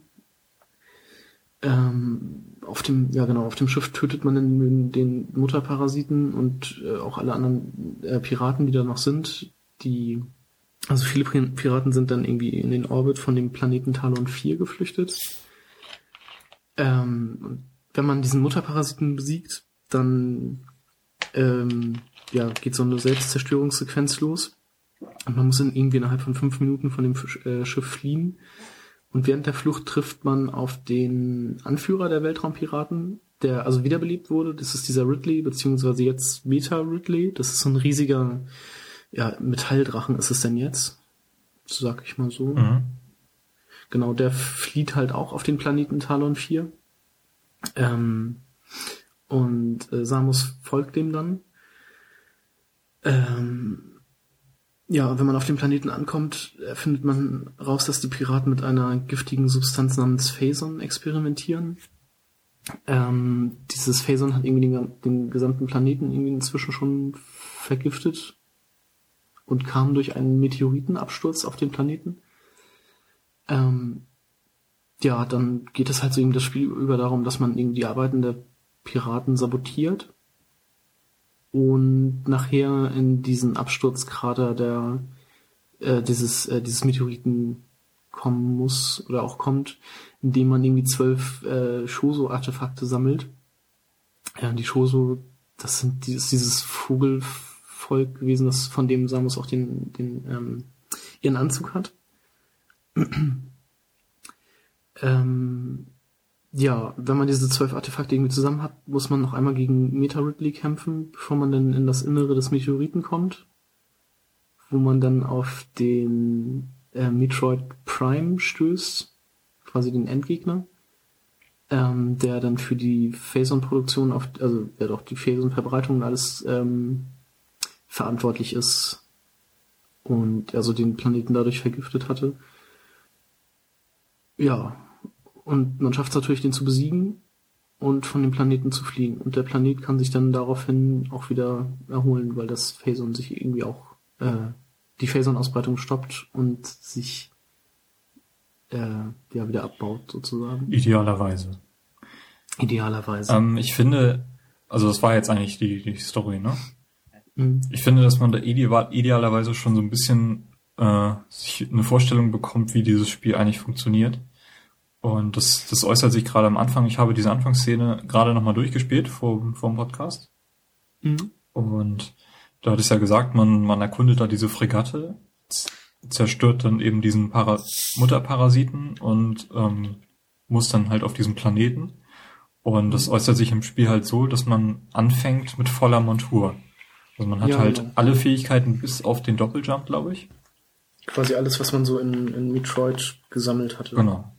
Und das, das hat man halt alles ausgerüstet und man wird halt auch so tutorialmäßig eingeführt, um das alles mal auszuprobieren. Man kann mhm. halt Sachen scannen und äh, wird auf diese, diese Log-On-Funktion halt aufmerksam gemacht. Und die Gegner ja. stellen zu dem Zeitpunkt auch überhaupt kein Problem dar. Also man kann da eigentlich locker durch, durchlaufen. Man, mhm. man lernt den, den Morphball kennen und kann auch, hat auch bei dem noch die Bombenfähigkeit und das alles wird einem ja genommen, wenn man eben Genau, da kommt irgendwie so eine Explosion und man wird in so einen Fahrstuhlschacht, glaube ich, genau. geschleudert. Und da kriegst du dann diese ganzen Infos äh, gemeldet, äh, genau. dass alles Raketen nicht mehr geht. funktionieren nicht mehr. Morphball funktioniert nicht mehr. Richtig. genau. Und ähm, ja, das ist eigentlich äh, ganz, ganz, ganz witzige, ganz witziger Spielanfang. Das, soweit ich weiß, auch bei anderen Metroid-Spielen so gehandhabt wird. Dass Ja, du am Anfang einmal zweiten- kurz kennenlernst, wie ist das, wenn ich alles habe und dann, dann geht's los. Mhm. Ich glaube, bei den Prime-Spielen war es auch jedes Mal so, oder? Also bei, bei Prime 2, soweit ich weiß, auch. Den, den ja, bei dritten, Prime den 3, hast du nur ich. Genau. Da war das, meine ich, auch so. Da kam dann auch irgendwie eine Explosion und dann funktionierte alles nicht mehr. Also scheint auf jeden Fall so ein, so ein Running Gag zu sein. Was sozusagen, Sozusagen, ja. genau. Genau, und man ist dann eben äh, auf diesem Planeten nachher, auf Talon 4. Dort hat man eben so, so eine Art Basis, da wo sein Schiff eben sein, also ihr Schiff, sagen wir es ist ja eine Frau, Mhm. Äh, wo das Schiff eben steht und kann das auch als äh, Speicherpunkt verwenden. Genauso als, ja. Genau. Ich weiß nicht, konnte man noch irgendwo anders speichern? Ja, es konnte gibt ständig diese, diese Speicherpunkte, die sind relativ rar gesät, Mhm. aber das Spiel baut ja auch so vom Spielprinzip her darauf auf, dass äh, relativ viel Backtracking notwendig ist und so kommst du halt auch Ja, öfter genau. mal an, den, an mehreren Speicherständen vorbei. Ja. Und im Spiel selber kannst du eben drei Sp Spielstände anlegen und startest eben dann deinen Spielstand und wird, da wird dann auch automatisch immer reingespeichert. Also es gibt irgendwie kein Backup, was du anlegen kannst. Ja. Jo. Ähm, ja, was hatte ich gesagt? Also das Spiel ist eben kein First-Person-Shooter und das spielt sich auch ein bisschen anders. Äh, man nutzt zur Steuerung nur den linken Stick. Auf dem rechten sind äh, die Waffen abgelegt Mhm.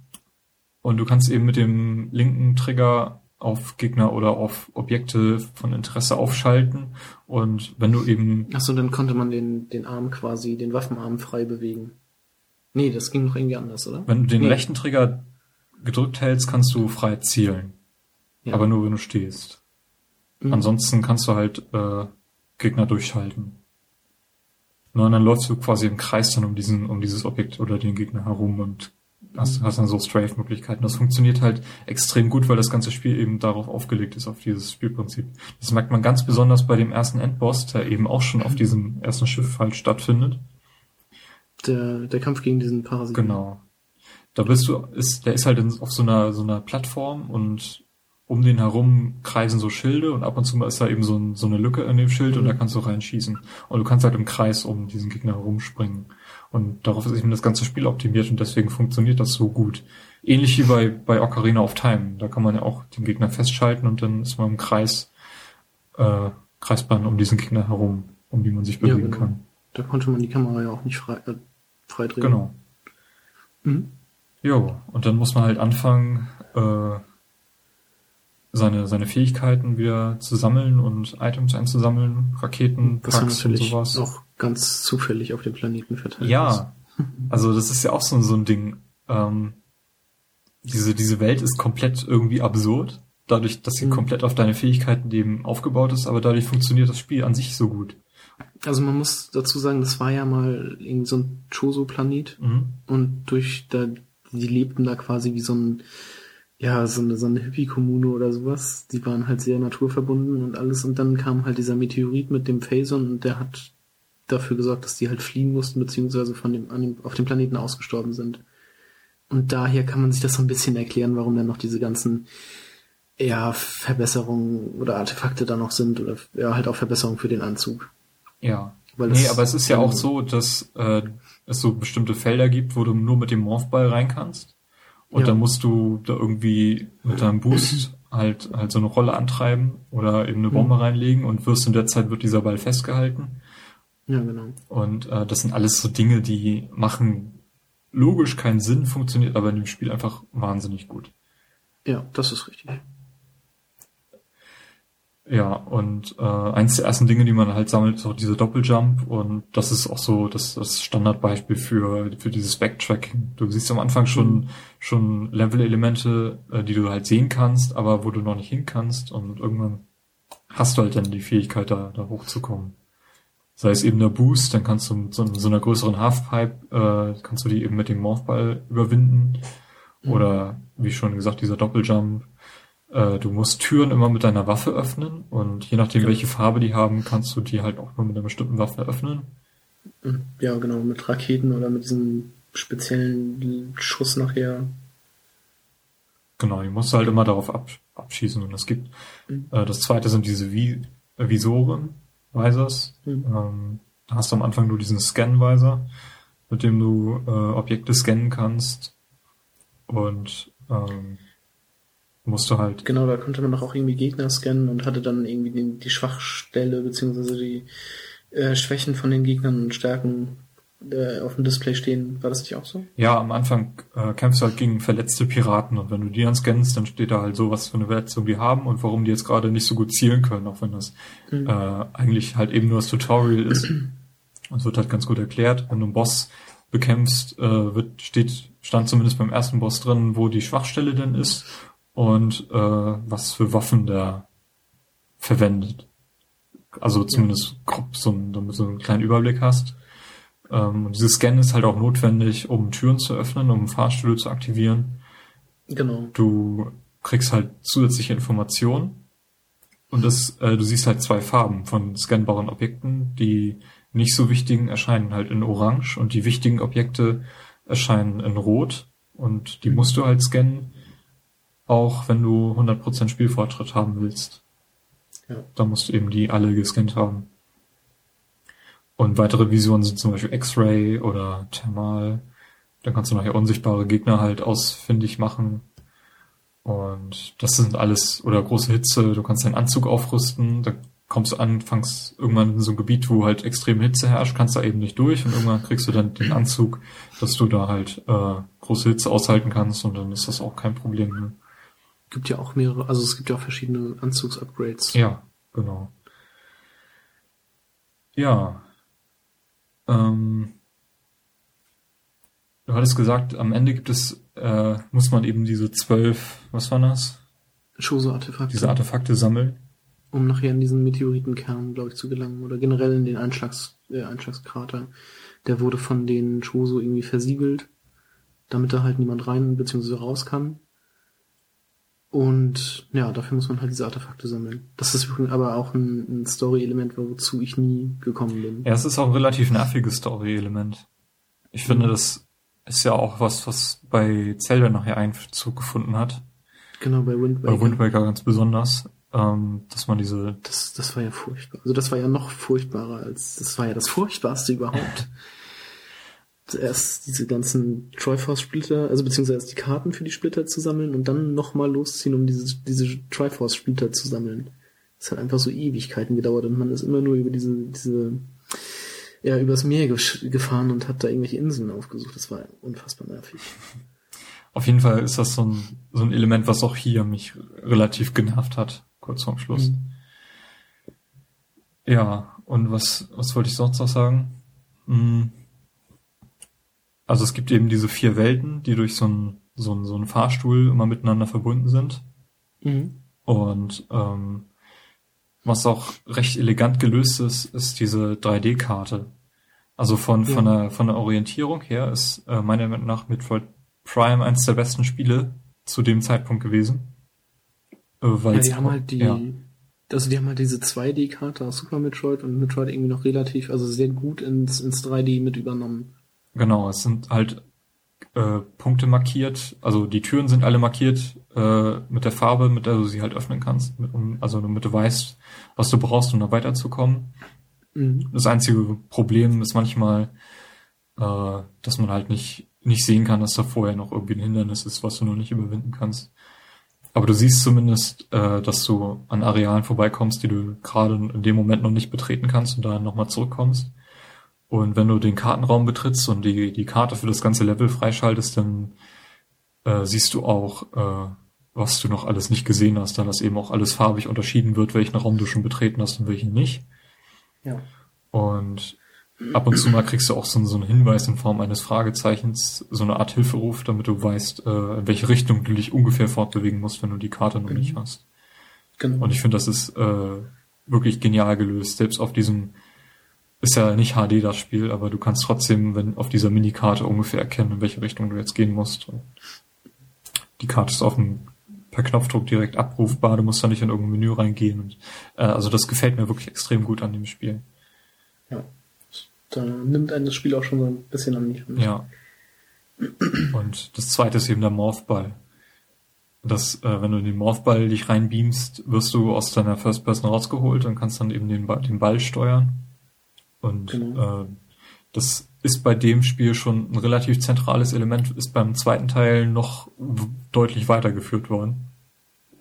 An den zweiten kann ich mich jetzt so gar nicht mehr erinnern. Muss ich leider sagen. Den hattest du ja damals dann irgendwie bei mir gespielt. Ja, ich habe den hier noch liegen für, für einen Gamecube, mhm. aber der gefällt mir auch nicht so gut. Also der zweite Teil kam ja dann zwei Jahre später auf den Markt. 2004 zusammen quasi mit Halo 2. Und mhm. erweitert eben das Gameplay noch äh, um diese Parallelwelt-Komponente. Genau. Und da habe ich echt teilweise den Überblick verloren. Und das habe ich auch nie zu Ende gespielt. Mhm. Aber ja, also vom Gameplay her ist das noch ein bisschen besser geworden, dadurch, dass beim Scannen jetzt nicht mehr nur so einzelne Punkte aufleuchten, sondern das ganze Objekt. Ähm, das sind so kleine Details, die sich da verbessert haben. Aber äh, vom Spiel her ist Metroid Prime 1 auf jeden Fall ein Meilenstein. Also man kann eine 2D-Serie quasi nicht besser in eine, in eine dritte Dimension äh, übertransferieren, als sie das hier gemacht haben. Also es ist schon echt also das, beeindruckend. Das haben die echt schon echt gut geschafft. Ja. Und das Spiel hat einfach einen total eigenen Touch. Also es fühlt sich komplett eigen an, dadurch, dass die Steuerung sich von anderen 3D-Shootern eben deutlich unterscheidet. Dass die Welt eben komplett auf auf, aufs Spiel, aufs Spiel optimiert ist, auf Spielerlebnis optimiert ist, auch wenn du halt viel Backtracking hast. Ähm, es fühlt sich einfach total nahtlos an. Also du tauchst da richtig ein in dieses Spiel und wenn du es ausmachst, dann bist du halt wieder draußen und das ist nicht so dieses oberflächliche, äh, spielt man mal eben nebenbei und interessiert sich eigentlich gar nicht dafür. Ich glaube, das, das trifft es eigentlich ganz gut, diese, diese Beschreibung. Es hat mehr ja. von Zelda als von Call of Duty. ja, das ist richtig. Also es ist halt irgendwie, ja, First Person, Jump and Run, Action, Adventure, sozusagen. Und ähm, ähm, du hattest das jetzt nochmal gespielt, also ich weiß jetzt, du hattest jetzt nur die, äh, nur das Tutorial-Level quasi gespielt oder weißt du noch in etwa, wie viel oder wie oft man da am Kämpfen war? Also ungefähr, wie viele Gegner da immer so kamen. Weißt du das zufällig? Das, das kommt auf den Gegnertyp auf an. Also wenn du irgendwie gegen Piraten gekämpft hast, kamen die, glaube ich, meistens zu dritt oder zu viert. Und mhm. wenn du, es gibt auch diese winzigen Käfer, die kommen dann halt zu Millionen an. Ja, gut, aber da kann man dann ja auch einfach dreimal reinschießen und dann ist ein Schwarm ja auch. Ich glaube, das mehr oder weniger weg. Ein Problem von dem Spiel war, dass äh, wenn du wieder zurückgegangen bist, dass die Gegner wieder aufgetaucht waren. Das war manchmal ja, recht nervig. Mhm, das stimmt. Mhm. Ja, kannst du dich noch an den dritten Teil erinnern? Ja, so ein bisschen schon. Den hattest du ja auf, den, der, auf der Wii gespielt. Genau, den fand ich auch, also den habe ich sogar durchgespielt. Den fand ich auch echt herausragend. Also da, das war echt ein echt geiles Spiel, auch mit der Wii-Steuerung dann. Man konnte also quasi die ganze Zeit den, den Arm mit der Remote bewegen. Ähm, das hatte auch, also das funktionierte auch auf der Wii ganz gut. Und die anderen beiden Spiele, die Gamecube-Spiele wurden dann ja auch nochmal mit dieser äh, Metroid Compilation, Trilogie auf die Wii gebracht und ich glaube auch mit der Steuerung dann. Ja, und auch mit äh, 16 zu 9 Format dann. Mhm. Genau. Und also das, das hätte ich, wenn ich noch eine Wii gehabt hätte, als das rauskam, hätte ich mir das auch sofort geholt. Das hätte mir dann bestimmt auch noch mal ein bisschen mehr Spaß gemacht. Denke ich mal. Ja, also, Aber, wer, also wer Interesse an dem Spiel hat, äh, die Trilogie wird nicht mehr entwickelt. Also wird nicht mehr mhm. produziert und ist auch mittlerweile recht teuer geworden. Gebraucht. Mhm manchmal hat man Glück, wenn man die im Mediamarkt noch stehen liegt, sieht, äh, dass man die dort recht günstig kriegt, aber bei Amazon und so hat man keine Chance mehr. Hm, schade eigentlich. Aber ist auf jeden Fall eine Empfehlung, weil das ist, äh, also Metroid 1 und 3 sind, gehören zu den, zu den besten Spielen, die man dort äh, erleben kann. Genau. Hm, der letzte Titel war ja dann Other M, den habe ich nie gespielt. Den habe ich auch nie gespielt, aber der soll ja auch gar nicht so gut gewesen sein. Mm, ja, es äh, gibt so geteilte Meinungen. Die einen finden ihn ziemlich, ziemlich schlecht und es gibt auch Fans, die relativ begeistert davon sind. Mhm. Ähm, ich kann mir da leider keine Meinung zu bilden, aber Other M ist im Gegensatz zur Trilogie äh, noch relativ leicht zu finden und auch für fünf bis zehn Euro kann man das teilweise äh, sich neu zu besorgen. Ich denke mal, ich hätte mir den Teil auch noch für die Wii geholt. Ja. Vielleicht hole ich mit denen ja mal nach, wenn ich eine Wii U habe. Ja. Ja. Ansonsten gab's äh, noch ein paar. Achso, zur 3D-Reihe gehört noch Metroid Prime Hunters auf dem DS. Richtig. Der soll aber, den habe ich auch nie gespielt, der soll aber mehr Action-Elemente als äh, diese Adventure-Komponente haben. Ja. Und hat Da spielte man ja zusammen mit so ein paar Kopfgeldjäger-Kollegen und musste irgendwie ein paar Missionen ähm, erfüllen. Also ja, mit, also Samus Aran ist ja halt eine Kopfgeldjägerin. Und ähm, die Leute, die man da in der Hunters trifft, die trifft man, glaube ich, auch am, am Anfang von Teil 3 wieder. Also da, das ist ja auch ein großes äh, Spielelement in Metroid Prime Corruption ist es ja. Äh, sind ja diese, diese äh, Kopfgeldjäger-Kollegen von Samus. Ja, also ich habe Teil 3 nur bei dir mal über die Schulter geschaut. Äh, den DS-Teil habe ich auch nie gespielt, obwohl ich einen DS hatte. Ähm, das war ja auch mehr so ein Ding, was äh, auf den Multiplayer-Modus zielte, Mhm. um die Online-Fähigkeit des DS damals zu pushen. Es gab ja auch die Demo, die der Konsole beilag.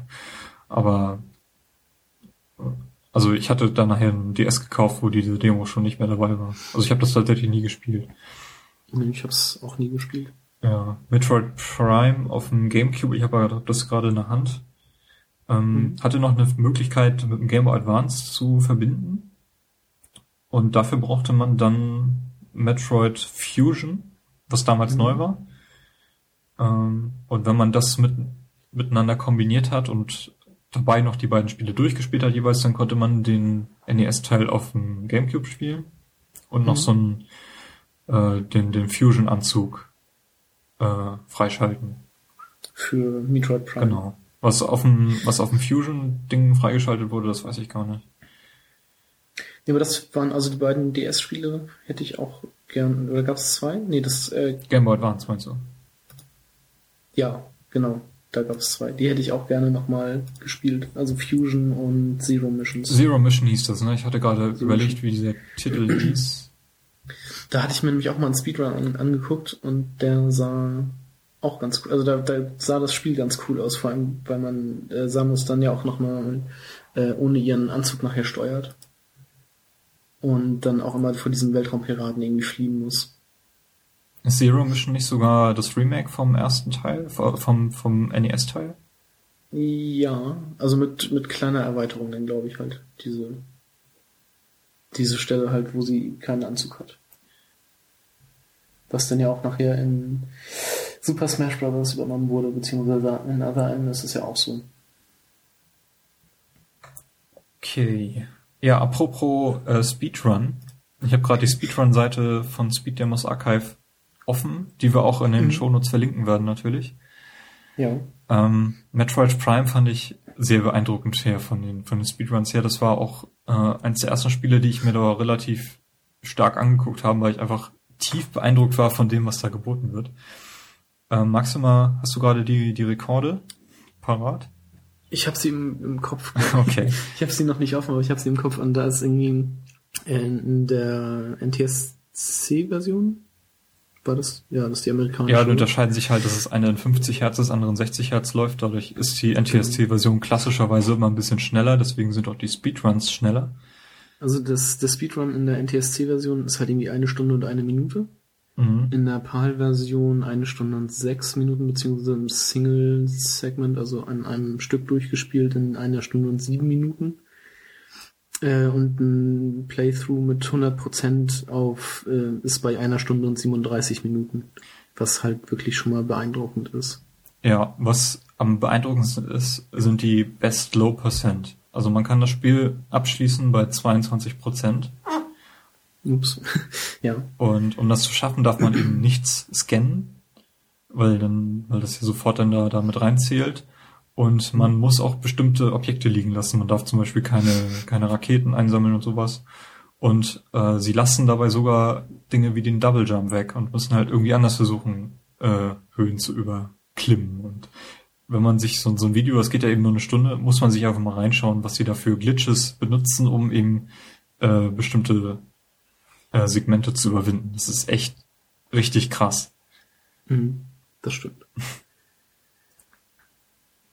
Ja, wir werden es wie gesagt ver verlinken. Ich sehe gerade Mhm. Best Frigate Escape, also die diese Tutorial liegt bei 4 Minuten 30 Sekunden und in der PAL-Version bei 4 Minuten 25. Da sind äh, die PAL-Leute tatsächlich mal schneller. Mhm. Wobei der, der letzte auch von 2009 ist. Wird also quasi immer noch gespielt. Sehr schön. So, nach einer kurzen Pause, äh, in der ich mir gerade einen Kaffee gekocht habe, kommen wir nun zum letzten Teil des Podcasts, was wir sonst immer vorwegschieben. Ähm, was wir in letzter Zeit so gespielt haben. Die letzte Folge ist ja nun schon über einen Monat her. Ja, ja. Gut, äh, ich denke mal, Bioshock Infinite ist ja seitdem erschienen. Hast du dir das mal angesehen, Carsten? Genau, ich habe mir das angesehen. Ich habe es auch direkt durchgespielt. Auf welcher ähm, Plattform? Auf dem PC. Mhm.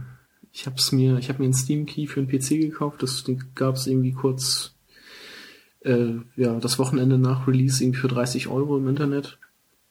Und ähm, ja, ich weiß auch gar nicht, eigentlich wollte ich mir das Spiel gar nicht, gar nicht kaufen, weil mich das so irgendwie gar nicht interessiert hatte. Ähm, aber dann hörte man halt schon irgendwie ja Story und das Ende und oh mein Gott, alles so großartig. Und dann dachte ich mir, gucke ich mir vielleicht erstmal ein Playthrough oder sowas auf YouTube an. Dachte mir dann aber auch schon wieder nach den ersten zwei Minuten, so, nee, das, das musst du jetzt selber spielen. Da musst du jetzt selber, das, das musst du jetzt wirklich selber mal durcharbeiten. Ähm, und das war auch mein erstes Bioshock. Also Bioshock 1 und 2 habe ich gar nicht gespielt. Ähm, wollte ich, will ich aber auch noch, eigentlich auch nochmal nachholen. Also zumindest den ersten Teil. Ähm, ja, Bioshock Infinite spielt ja jetzt in Columbia, Columbia, einer Stadt in den Wolken. Und ähm, man kommt dahin also bitte äh, nicht spoilern jetzt groß. Also wirklich nur nee, den Anfang ein bisschen erklären, weil ich habe es auch noch nicht ja, gespielt, ja. muss ich dazu sagen. Nee, also und man hat halt die, die Aufgabe, eine, eine Frau zu finden. Und also mehr weiß man auch nicht, mehr erfährt man auch nicht, warum man das machen soll und alles. Das erschließt sich einem erst im, im späteren Verlauf des, des Spiels und der Handlung.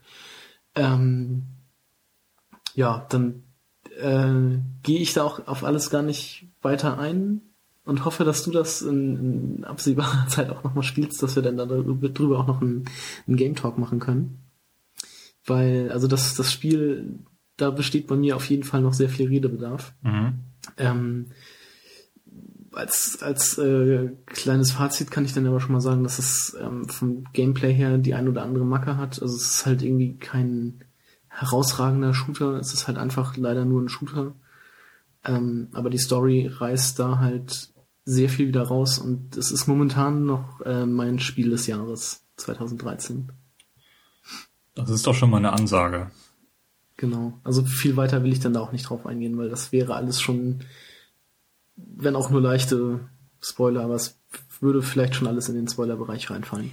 Gut, also ich habe es mir wie gesagt noch nicht angeschaut. Ähm, ich bin auch gerade ziemlich aktiv dabei, meinen Backlog abzuarbeiten. Mhm. Und äh, das ich habe auch so viele interessante Spiele, von denen man letztes, vorletztes oder noch viel früher gesagt hätte, das ist jetzt aber wirklich mal ein Spiel, zu dem wir jetzt mal einen Game Talk machen müssen. Ja. Also inklusive Batman, Arkham City und hast du nicht gesehen. Ähm, da können wir auch gerne noch mal einen drüber machen. Das ist auch ein sehr schönes Spiel, über das man reden könnte. Ja, ist auch, eine, ist auch relativ aktuell dadurch, dass es ja jetzt gerade auf der Wii, also letztes Jahr, Ende letzten Jahres rausgekommen ist. Also so. Mhm, genau. Mhm. Naja, aber Bioshock Infinite liegt noch vor mir. Ich habe ja Bioshock 1 damals gespielt, weil ich das Setting so sehr mochte. Mhm. Also dieses 50er Jahre Ding, das, das reizt mich total, wenn das in Spielen dargestellt wird. Und das hat es ja ganz gut hingekriegt. Bioshock mhm. 2 habe ich mir gekauft, nie gespielt. Okay. Obwohl es ja heißt, dass es auch teilweise sogar besser ist als Bioshock 1. Mhm. Ähm, kann ich nicht beurteilen, sollte ich vielleicht mal machen. Mhm. Also ich habe mir auch während ähm, während des Spiels von ähm, von Bioshock Infinite habe ich mir auch also so das Spiel wirft natürlich Fragen auf und die habe ich mir alle halt auch notiert in einem Dokument und ähm, immer wenn es so Hinweise oder äh, Sachen gab, die zu dieser Frage passten, habe ich die halt alle mit aufgeführt oder aufgenommen. Mhm. Und ähm, ich muss sagen, zum Schluss ähm, wurden wirklich auch alle Fragen, die das Spiel so aufgeworfen hat, auch wieder beantwortet. Also das Spiel hat mich wirklich nicht ähm, vor unvollendete Tatsachen gestellt. Okay. Das hat mir dann auch sehr gut gefallen. Ja. Genau. Dann lassen wir jetzt erstmal dabei, weil ich glaube, sonst vergratzen wir noch einige Hörer, weil das ist wirklich ja. ein Spiel, was man sich nicht spoilern lassen sollte. Nee, auf Und keinen ich habe Fall. auch äh, tatsächlich die letzten Trailer und alles komplett äh, außen vor gelassen. Mhm. Das ist auch nicht schlecht, ja. Und mittlerweile ist es ja so ein bisschen raus. Ich meine, es kommt noch DLC raus, aber hat das Spiel Multiplayer? Nee, hat's Okay. nicht. Das war ja noch bei Bioshock 2 irgendwie Thema. Echt? Naja.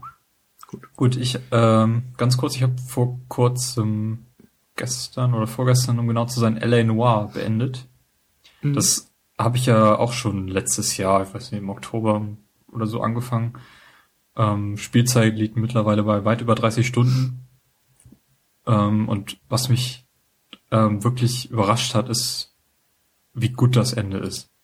Also L.A. Noir auf vier DVDs, also kann man das gut in Viertel einteilen. Das erste Viertel ist sehr repetitiv, das zweite Viertel entwickelt sich das Spiel kaum.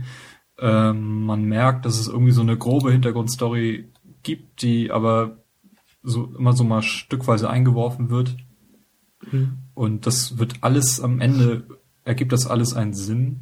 Es gibt wirklich nachher so einen, so einen großen Fall. Ich will da auch nicht spoilern, aber es, es gibt halt dieses, diese Auflösung. Ich sollte diese Schraube mal weglegen. Oh Mann. Macht nichts. Ja, sie ist nicht in meinen Kaffee reingefallen. nee, aber ähm, es ergibt endlich alles einen Sinn und auch das Gameplay bekommt deutlich mehr Abwechslung zum, zum Schluss hin. Und ähm, ich dachte irgendwie am Montag, glaube ich, das ist, dass ich jetzt nur noch eine Mission vor mir habe, weil es in den Statistiken angezeigt wurde, aber das Problem ist, dass diese DLC-Missionen, die bei der Game of the Year Edition halt alle korrekt eingebaut sind, Mhm. eben da nicht mit reinzählen. Deswegen hatte ich halt noch so eine, die letzte große DLC-Mission, die dann noch mit reingespielt hat, die auch übrigens extrem gut ist. Und ähm, der L.A. Noir ist halt so ein Spiel, was in den letzten 10 Spielstunden von den 30 eben erst so richtig gut wird. Und das eigentlich schade ist, weil viele wahrscheinlich das Ende gar nicht gesehen haben, inklusive dir. Ja, inklusive mir, genau. Und ähm, also kann ich wirklich jedem empfehlen. Noir ist äh, so ein moderner Tatort, auch wenn es in den 40ern spielt. Ähm, und ich kann nicht mehr als einen Fall am Tag spielen. Ein Fall dauert um, meistens eine Stunde, meistens sogar länger. Und man hat den halt noch im Kopf und kann dann nicht gleich mit dem nächsten Fall anfangen. Mhm. Und das ist auch das Problem, warum ich das Spiel halt so lange aufgehoben habe. Äh, zuletzt habe ich es, glaube ich, zu Weihnachten gespielt und jetzt hatte ich halt irgendwie noch vier Fälle, die habe ich jetzt mal beendet und kann das Spiel zu den Akten legen und als wirklich äh, sehr guten Titel allen empfehlen, die mal was anderes spielen wollen. Ja, Ne? genau. Jo. Vielleicht Ja, ist es sogar ein kleiner Vorgeschmack auf GTA 5, was die Änderungen betrifft, die wahrscheinlich dort auch wieder zum Einsatz kommt, wenn ich es richtig in Erinnerung habe. Mhm. Weil das sieht schon alles recht sauber und flüssig aus und ähm, Ja, das ist stimmt. extrem detailverliebt. Ich würde mich auch echt freuen, wenn es Eleanor 2 gibt. Irgendwann Mhm. mal. Ja, das ist vielleicht in einem anderen, also ja, Setting dann ein anderes Jahrzehnt. Vielleicht. Aber- kann, aber meinetwegen können sie diese Stadt auch normal verwenden. Weil die ist ja, also Mhm. da gibt es so viele Orte, die eigentlich gar nicht richtig angerissen werden und so viel zu entdecken noch. Da kann man echt viel daraus machen. Mhm. Ja, das zu L.A. Noir. Ich werde mir das bei Gelegenheit irgendwann nochmal von dir ausleihen und dann auch nochmal zu Ende bringen. Ja, ich werde es jetzt nicht verkaufen, auch wenn ich es wahrscheinlich nicht mehr spielen werde. Also kannst Ja. du gerne machen. Ja, ich habe mir ähm, auf dem iPhone ähm, Ridiculous Fishing angeguckt. Ich weiß nicht, ob du davon schon mal was gehört hast. Sagt mir eigentlich nichts, nein. Das ist eine ganz lustige Angelsimulation.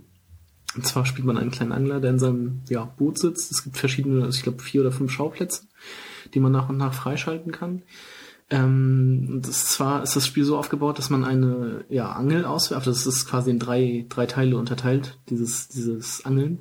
Also zum ersten wirft man halt die Angel ganz normal aus und muss dann mit dem, äh, mit dem Köder oder dem Blinker relativ äh, weit durch äh, nach unten kommen und also an möglichst vielen Fischen vorbei manövrieren, weil sobald ein Fisch anbeißt, wird die Angel wieder eingezogen.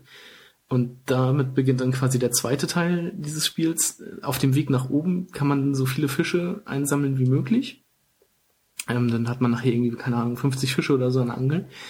Und ähm, sobald die dann wieder an der Wasseroberfläche sind, beginnt der dritte Teil. die Fische werden alle in die Luft geschleudert und man muss sie mit verschiedenen Waffen abschießen, um Punkte zu bekommen. Was halt ganz witzig ist, weil die Fische fliegen dann alle durch die Luft und man muss dann halt überall auf dem, auf dem Display tippen äh, und die Fische somit ja erschießen. Ja, so ist das, das Spiel Das war's eigentlich schon, ne? Das war's, ja genau, das ist eigentlich das Spielprinzip. Ähm, es gibt noch verschiedene Extras, die man sich in einem Shop kaufen kann. Zum Beispiel längere Schnuren. Also die erste Schnur geht halt nur bis 100 Meter und der erste Level hört, glaube ich, bei 300 auf. Dann kann man sich natürlich noch stärkere Waffen kaufen und man kann äh, zwei Upgrades für den Blinker kaufen, so ein, ähm, äh, so ein Toaster und ein Föhn. Das heißt, wenn man dann einen Fisch trifft, dann wird eines dieser Extras geht kaputt und man kann trotzdem noch weiter, also tiefer tauchen ohne dass man den Fisch halt nach oben zieht. Dann gibt's noch irgendwie eine Kettensäge, womit man sich dann durch die Fische durchsägen kann, um auch noch tiefer zu gehen. Die hat natürlich aber auch nur begrenztes Benzin. Ähm, und so gibt's halt verschiedene Upgrades, um, um halt möglichst tief zu kommen und möglichst, also da, je tiefer man kommt, desto seltener werden die Fische und desto mehr Punkte bringen natürlich auch die Fische. Und am Ende jedes, jedes Levels gibt's halt einen besonderen Fisch. Und also mit, mit, den, mit einer gewissen Anzahl von Fischen schaltet man dann halt auch die neuen Level frei. Ähm, das Spiel kostet 2,69 Euro und ist, ähm, ja, ist ganz, ganz witzig und kurzweilig. Also ich spiele das gerne mal zwischendurch. Ja, also mir fehlt im Moment dieses Spiel für zwischendurch auf dem iPhone. So mhm. dieses typische Doodle Jump Angry Birds. Ich denke mal, da, ja, da genau. geht das auch mit rein. Aber im Moment habe ich kein einziges Spiel auf meinem iPhone. Finde ich krass. Echt? Also alle, die alle gelöscht, runtergeschmissen? Also es, es reizt mich nicht. Also ich werde Angry Birds, glaube ich, in der Form nicht mehr spielen. Vielleicht mal das Star Wars nochmal anschauen. Doodle Jump ja, werde ich, werde ich nie mehr spielen. Ähm, Cut the Rope, also das, das ist so diese Kategorie von diesen Spielen, die man immer zwei mhm. Minuten lang spielt und dann halt nicht mehr. Ja, und also das äh, Ridiculous Fishing schlägt halt auch ganz gut in diese Kerbe. Also ja. es, es macht halt am Anfang Spaß, aber es hat sich dann halt auch relativ schnell wieder aufgebraucht. Aber also nichtsdestotrotz gucke ich da immer noch gerne mal wieder rein. Okay. Ja, auch äh, Re-Racing 3 habe ich mittlerweile nicht mehr drauf, weil das mir doch nachher zu blöd wurde. Mhm. Also da sind die haben sich die Wartezeiten jetzt schon so ins Extreme äh, gedreht, dass man das teilweise nicht mehr nicht mehr aushalten kann. Die Preise, du verdienst einfach zu wenig Geld mit Spielfortschritt, mhm. dass du dir da irgendwas leisten kannst und ja, ist äh, von EA ganz schön verkorkst worden, sag ich mal so ab 30, 20 Spielstunden irgendwie so um den Dreh. Also merkt man, dass sich das Spiel einfach nicht mehr weiterentwickelt, aber du noch irgendwie so viel zu tun hast, äh, mhm. dass dir gleichzeitig einfach die Motivation flöten geht. Ich habe ja letztes Mal schon so eine leichte Lobeshymne drauf abgelassen. Ähm, mhm. Aber wer wirklich plant, sich richtig intensiv mit so einem Rennspiel zu befassen, der sollte eher was anderes ausprobieren. Mhm. Ja, ähm, ich habe mir Alan Wakes American Nightmare, was ich mir schon lange vorgenommen habe, das mal zu spielen, auch jetzt mal mhm. durchgespielt. Das ist ja auch eher so ein kurzes Spiel, sechs Stunden hat es ungefähr gedauert. Ähm, Alan Wake habe ich ja sehr gemocht, vor allem wegen dieser episodischen Erzählweise. Dass mhm. jede Episode so anfing mit was bisher geschah, da hast du so einen Rückblick bekommen und dann genau. hast du die Episode gespielt und dann gab es halt ein Ende und zu jeder Episode einen Titel. Das fehlt hier. Ähm, ja. Alan Wake's American Nightmare äh, besteht aus drei Arealen. Das wird auch gleich am Anfang des Spiels siehst du schon, dass es halt drei Spielareale gibt. Ähm, was halt verschwiegen wird, ist, äh, wie oft man die betreten muss. Und die sehen halt auch extrem cool aus. Also es ist, eine ist so, so ein Autokino ähm, und es gibt äh, ähm, so, ein, so ein Observatorium, wo man wohl Sterne beobachtet werden. Und also er hat mich extrem überrascht, wie gut dieses Spiel aussieht. Vom Gameplay her ist es aber noch. Vom Gameplay ist es gleich geblieben. Ich bin mir nicht sicher, ob es da neue Gegner gibt oder ob ich die doch schon mal in Alan Wake äh, bekämpft habe.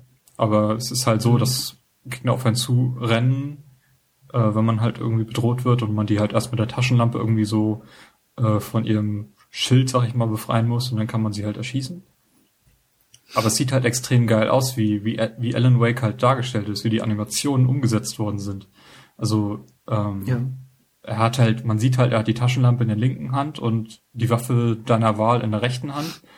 Mhm. Und wenn er sie nachlädt, dann klemmt er halt irgendwie die Taschenlampe dann mit in die andere Hand und schiebt dann da die Patronen rein, während du gleichzeitig zielst und man sieht halt, wie er bemüht ist, dann die Taschenlampe auch auf das Ziel zu lenken und das sieht halt so extrem cool aus. Es ist mir ja. echt positiv aufgefallen. Ebenso wie wenn man irgendwie zum Sprint ansetzt und da kurz dann mit der Hand auf den Boden tippt, bevor er losrennt und also ich war echt überrascht, wie verdammt gut dieses Spiel aussieht. Das hätte ich jetzt nicht, hatte ich jetzt nicht mit Alan Wake in Erinnerung gedacht, dass es halt wirklich grafisch so, so brillant ist und auch erst recht nicht bei diesem, bei diesem Arcade-Titel. Ja. Ähm, ja, ich habe Alan Wake ja auch noch auf meinem Backlog liegen. ja, solltest du echt spielen, das, das ist, halt, wirklich gut.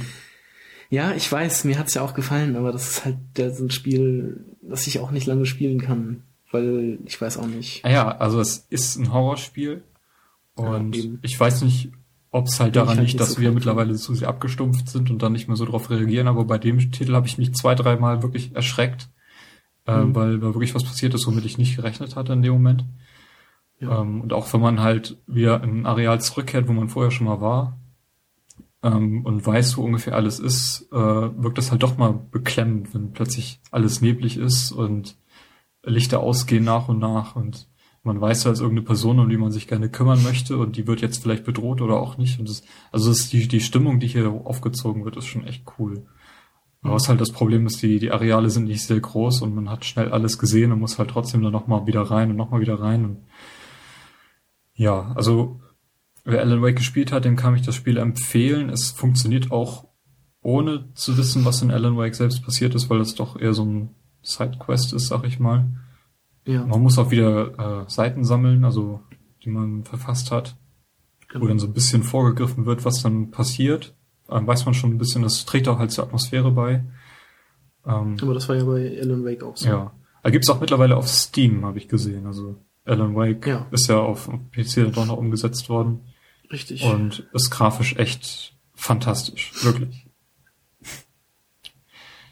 ähm, ja, so kurz wie das Spiel ist, ist auch jetzt äh, dieses Review, sag ich mal. Genau. Ja, ich habe mir dann mal Need for Speed Most Wanted angeguckt. Das gab's für billig in England. Da habe ich mir das mal bestellt. Ähm, Im Grunde ist das eigentlich ein ganz schönes Spiel. Aber also ich, Need for Speed ist so das, das FIFA der Rennspiele, würde ich mal sagen. Richtig, richtig.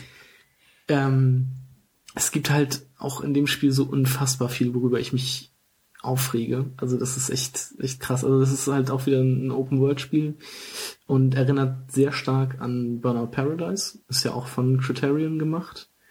Also es gibt halt auch wieder Werbetafeln, die du zerstören kannst und Zäune, die in abgesperrte Areale führen, die man durchbrechen kann und wenn man, die kann man halt auch irgendwie alle sammeln im Grunde. Also man kann irgendwie durch 120 Zäune fahren und kriegt dafür einen Erfolg und so alles eigentlich auch wie es bei, bei Burnout Paradise war. Ähm, und es ist, ich weiß nicht, wie das bei den älteren For Speeds war, aber man startet gleich mit einem Porsche, also man, man startet nicht mit irgendeinem Billigauto und kann das dann noch ein bisschen upgraden, bis man dann irgendwie Geld gesammelt hat für, für einen neueren, besseren Wagen, sondern äh, man startet gleich mit einem Porsche und ähm, das erste, was man macht, ist, man fährt, glaube ich, zu einem Aston Martin. Und also alle Autos, alle 45 Autos gibt es, glaube ich, die sind in dieser Stadt, die man da frei befahren kann, ähm, vorhanden. Die kann man finden und dann, wenn man sie gefunden hat, mit Y quasi in das neue Auto einsteigen und muss halt auch nichts mehr kaufen oder freischalten. Äh, nichts mehr kaufen. Aber in dem Sinne freischalten, dass man die halt äh, suchen muss und finden kann. Und sobald man ein Auto gefunden hat, kann man auch per äh, Menü sofort dahin springen und ähm, dann die Rennen quasi für das spezielle Auto dann machen. Ähm, was mich an dem Spiel sehr stört, ist zum einen die Polizei. Ähm, also nicht die, die Polizei an sich stört mich jetzt nicht, aber wenn man dann halt mit einem Porsche mit 250 irgendwo durch die Stadt heizt und dann die Polizisten in ihren Standardkarren schneller sind als man selbst, das ergibt für mich irgendwie relativ wenig Sinn und dann rammen sie einen immer von der Straße, wo ich mir dann denke, ich sitze hier in einem super Sportwagen und die Polizei schafft es mit ihren Pisskahn neben mir herzufahren und mich irgendwie von der Straße zu drängen. Das ergibt für mich keinen Sinn. Ähm, natürlich hat die Polizei auch schnellere Autos, die fahren nachher auch irgendwie mit einer Corvette oder so. Aber am Anfang sind es halt irgendwie, keine Ahnung, so ein Ford, den sie da haben. Und das reißt mich halt so ein bisschen raus. Oder das, das regt mich halt schon ziemlich auf. Und dann gibt's auch wie bei Burnout Paradise immer so Sequenzen, wenn man ähm, irgendwo gegenfährt oder so und dann crasht. Dann kommt halt irgendwie so so, ein, so eine Animation, so Crash steht dann auf dem Bildschirm. Ähm, und das dauert halt auch irgendwie so vier, fünf Sekunden. Und während einem Rennen ist das halt auch echt nervig. Und das kann halt auch schon öfter mal passieren. Und das, das reißt mit, äh, mich dann halt auch immer wieder raus. Und das fand ich dann halt auch immer nervig, wenn ich dann so eine Sequenz habe und eigentlich nur weiterfahren will, also quasi zurücksetzen äh, wollte. Und das, das hat mich auch relativ genervt. Und von daher, ja, weiß ich auch nicht, was ich zu dem Spiel sagen soll. Also so als Rennspiel ist es schon ganz cool, aber es gibt halt so viele Dinge, über die ich mich irgendwie auch da aufrege und die mich dann halt so ein bisschen rausreißen. Und von daher, ja, ich habe es jetzt auch erstmal wieder auf meinen Stapel gelegt und mich dazu entschlossen, was anderes zu spielen. Ja, also Rennspiel habe ich auch noch extrem viel. Also ich bin ja eigentlich großer Rennspiel-Fan, mhm. aber irgendwie hat mich in letzter Zeit außer Forza 4 nicht so viel jetzt, habe ich nicht so viel Rennspiele gespielt. Ähm, also ich habe immer noch nicht Dirt 3 gespielt, obwohl ich Dirt 1 und 2 richtig, richtig geil fand. Ja, Dirt 3 ist auch sehr cool. Das habe ich ja auch für den PC. Ja, also ich würde es mir immer noch mal für die, für die Xbox kaufen. Mhm. Ähm, Forza Horizon würde ich mir auch irgendwann mal zulegen. Das gab es jetzt auch schon für 20 Euro. Das ist schon ganz okay. Ja, wäre für mich vielleicht hier auch die bessere Wahl gewesen. Und äh, Grid 2 soll ja auch noch diesen Monat rauskommen. Ja. Da bin ich auch sehr gespannt, was sie daraus gemacht haben. Also es scheint äh, sich doch deutlich abzuheben von dem, was mal Grid definiert hat. Okay, also ich habe das auch nicht weiter verfolgt. Ja, also Grid ist ja damals aus DTM Race Driver entstanden. Und mhm. das, man merkt ja auch noch, dass da so ein bisschen die, diese, diese Tourenwagen-Rennserie mit reinspielen. Darum mhm. drehte sich ja da auch der Multiplayer und das ist ja auch das Spiel, was ich am allermeisten im Multiplayer gespielt habe. Ja. Und nun Grid 2 scheint dann doch mehr noch, noch Arcadia zu werden und mhm. ich, ich, ich gebe dem Spiel auf jeden Fall eine Chance und werde es mir mal näher anschauen, wenn es da ist. Ich hoffe also auch, es gibt eine Demo. Und dann mal schauen. Ich glaube nicht, dass ich es mir zu Release kaufen werde. Mhm. Jo, Need for Speed Most Wanted kommt nicht so gut bei dir weg, sag ich mal. Genau. Ja, ähm, weil du es vorhin mit FIFA verglichen hast. Ja, ähm, ich habe eine Saison in FIFA 13 durchgespielt. Also ich habe mhm. einfach ähm, Tournament gemacht und da die Bundesliga ausgewählt ja. und Werder Bremen genommen und mal eine Liga durchgespielt, komplett mhm. die aktuelle. Äh, bin auch Meister geworden, zwei Spieltage vor Ende. Mhm. Ähm, also ich habe so Halbprofi gespielt und das war ist auch halt der Schwierigkeitsgrad, der angemessen für mich ist. Ich habe nicht alle Spiele gewonnen, aber ähm, bin halt doch äh, fast gleich auf mit Bayern München halt durch die Saison gekommen und dann zwei Spieltage vor Ende war ich dann äh, Meister. Das Problem war, dass bei FIFA anscheinend die Saison 33 Spieltage und nicht 34 hat, denn den 34. Spieltag durfte ich nicht spielen. Das Spiel hat einfach vorher gesagt, äh, die Saison ist jetzt zu Ende, beende doch mal bitte oder such dir eine neue aus. Okay. Das hat, also ich war so ein bisschen enttäuscht. Der Modus äh, in diesen Turnieren ist halt der gleiche wie bei der FIFA WM, äh, dass man halt so, so ein Fenster hat, wo irgendwelche News durchlaufen und man kann halt sehen, wie die anderen Mannschaften sich so schlagen und wer verletzt ist und so. Und kann dann da auch seine Mannschaft halt verwalten und gucken, wer verletzt ist. Wenn er eine rote Karte hat, muss man sein Team manchmal ein bisschen umstellen. Ähm, das ist alles das gleiche. Wenn man Meister ist, gibt's keine Animation oder so, da kommt einfach nur ein Textfenster hoch mit Hey, du bist jetzt Meister. Und wenn die Saison zu Ende ist, wird man halt gebeten, wieder auf den Hauptbildschirm zurückgeben oder Saison beenden. Und das war halt bei mir am 33. Spieltag, obwohl noch einer ausstand und das auch eigentlich noch angezeigt wurde. Also irgendwie ist da ein fetter Bug, den kein Mensch gesehen hat. Ich weiß es nicht. Vielleicht bin nur ich betroffen. ja, und ansonsten mit FIFA 13 als jemand, der Fußballspiele in den letzten Jahren nicht so verfolgt hat, ähm, finde ich halt, das ist extrem schlecht aufgebaut von den Menüs her. Also es ist so dermaßen unübersichtlich. Ja, gut, das stimmt. Kann ich äh, teilweise zustimmen. Ja. Also FIFA-Freaks wissen sicherlich, wo sie was finden. aber ich habe da echt Probleme teilweise. Also es, mhm. das Hauptmenü ist voller Abkürzungen, voller Spielmodi, die überhaupt nicht selbsterklärend sind. Und es erklärt einem auch keinen. Irgendwo versteckt findet man tatsächlich mal ein Tutorial. Das einzig Gute finde ich sind diese Skill-Spiele, die finde ich wirklich extrem ja. geil.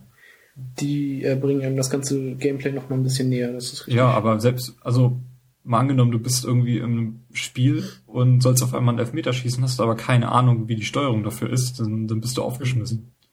Ja, das ist. Und das, sowas muss nicht sein. Also das kann man dann irgendwie vorher nochmal, oder wenigstens beim Elfmeter die Steuerung nochmal auf dem Bildschirm anzeigen. Das, das wird mir ja schon reichen. Ich will das ja nicht nochmal üben, aber äh, also ich weiß nicht, wie EA damit so viel so durchkommt und so viel Kohle scheffelt. Die haben jetzt gerade die Lizenz bis 2022 exklusiv verlängert. Okay. Das finde ich auch krass. Aber ähm, ich finde FIFA ist einfach nur von der, von der UI, vom, vom Erlebnis her, abseits des Spiels, ist einfach nur grottenschlecht. Muss ich einfach mal so sagen. Ja, also ich kann jetzt leider auch keinen Vergleich mehr zu FIFA 12 oder 11 ziehen, aber ich fand, also ich fand es halt schon okay, aber ich glaube, ich fand die alten FIFAs auch schon noch ein Stück besser vom, vom Gameplay her. Ja, vom Gameplay her will ich gar nicht, also, gar nicht so eine Meinung ziehen, weil das, das sollen Leute machen, die sich damit auskennen. Ja, äh, auch diese, diese dieses Menü, was du dir angeblich customizen können sollst, indem du deine Standardmannschaft halt festlegst. Ja, das ändert, das nur, ändert die nur die Farbe. Messi heizt da trotzdem in deinem Bildschirm mit rum, obwohl ich ihn noch nicht haben Echt? will. Also bei Im mir ist es glaube ich, immer ein anderer Spieler. Im Hauptmenü steht bei mir immer Messi. Doch, doch, das ist richtig. Ja, nee, du hast recht, aber die Farben sind halt anders. Ja. aber. Naja, gut. Nee, auch nicht. Lassen wir das. Ich habe es ja. äh, unter dem Titel The Unfinished Season hier eingetragen. Ähm, ja, ich habe als nächstes dann auch ähm, Gears of War Judgment gespielt. Ja. Das hatte ich mir ja von dir ausgeliehen. Genau, wir hatten das ja ursprünglich mal als Game Talk geplant, aber dann festgestellt, das lohnt eigentlich gar nicht.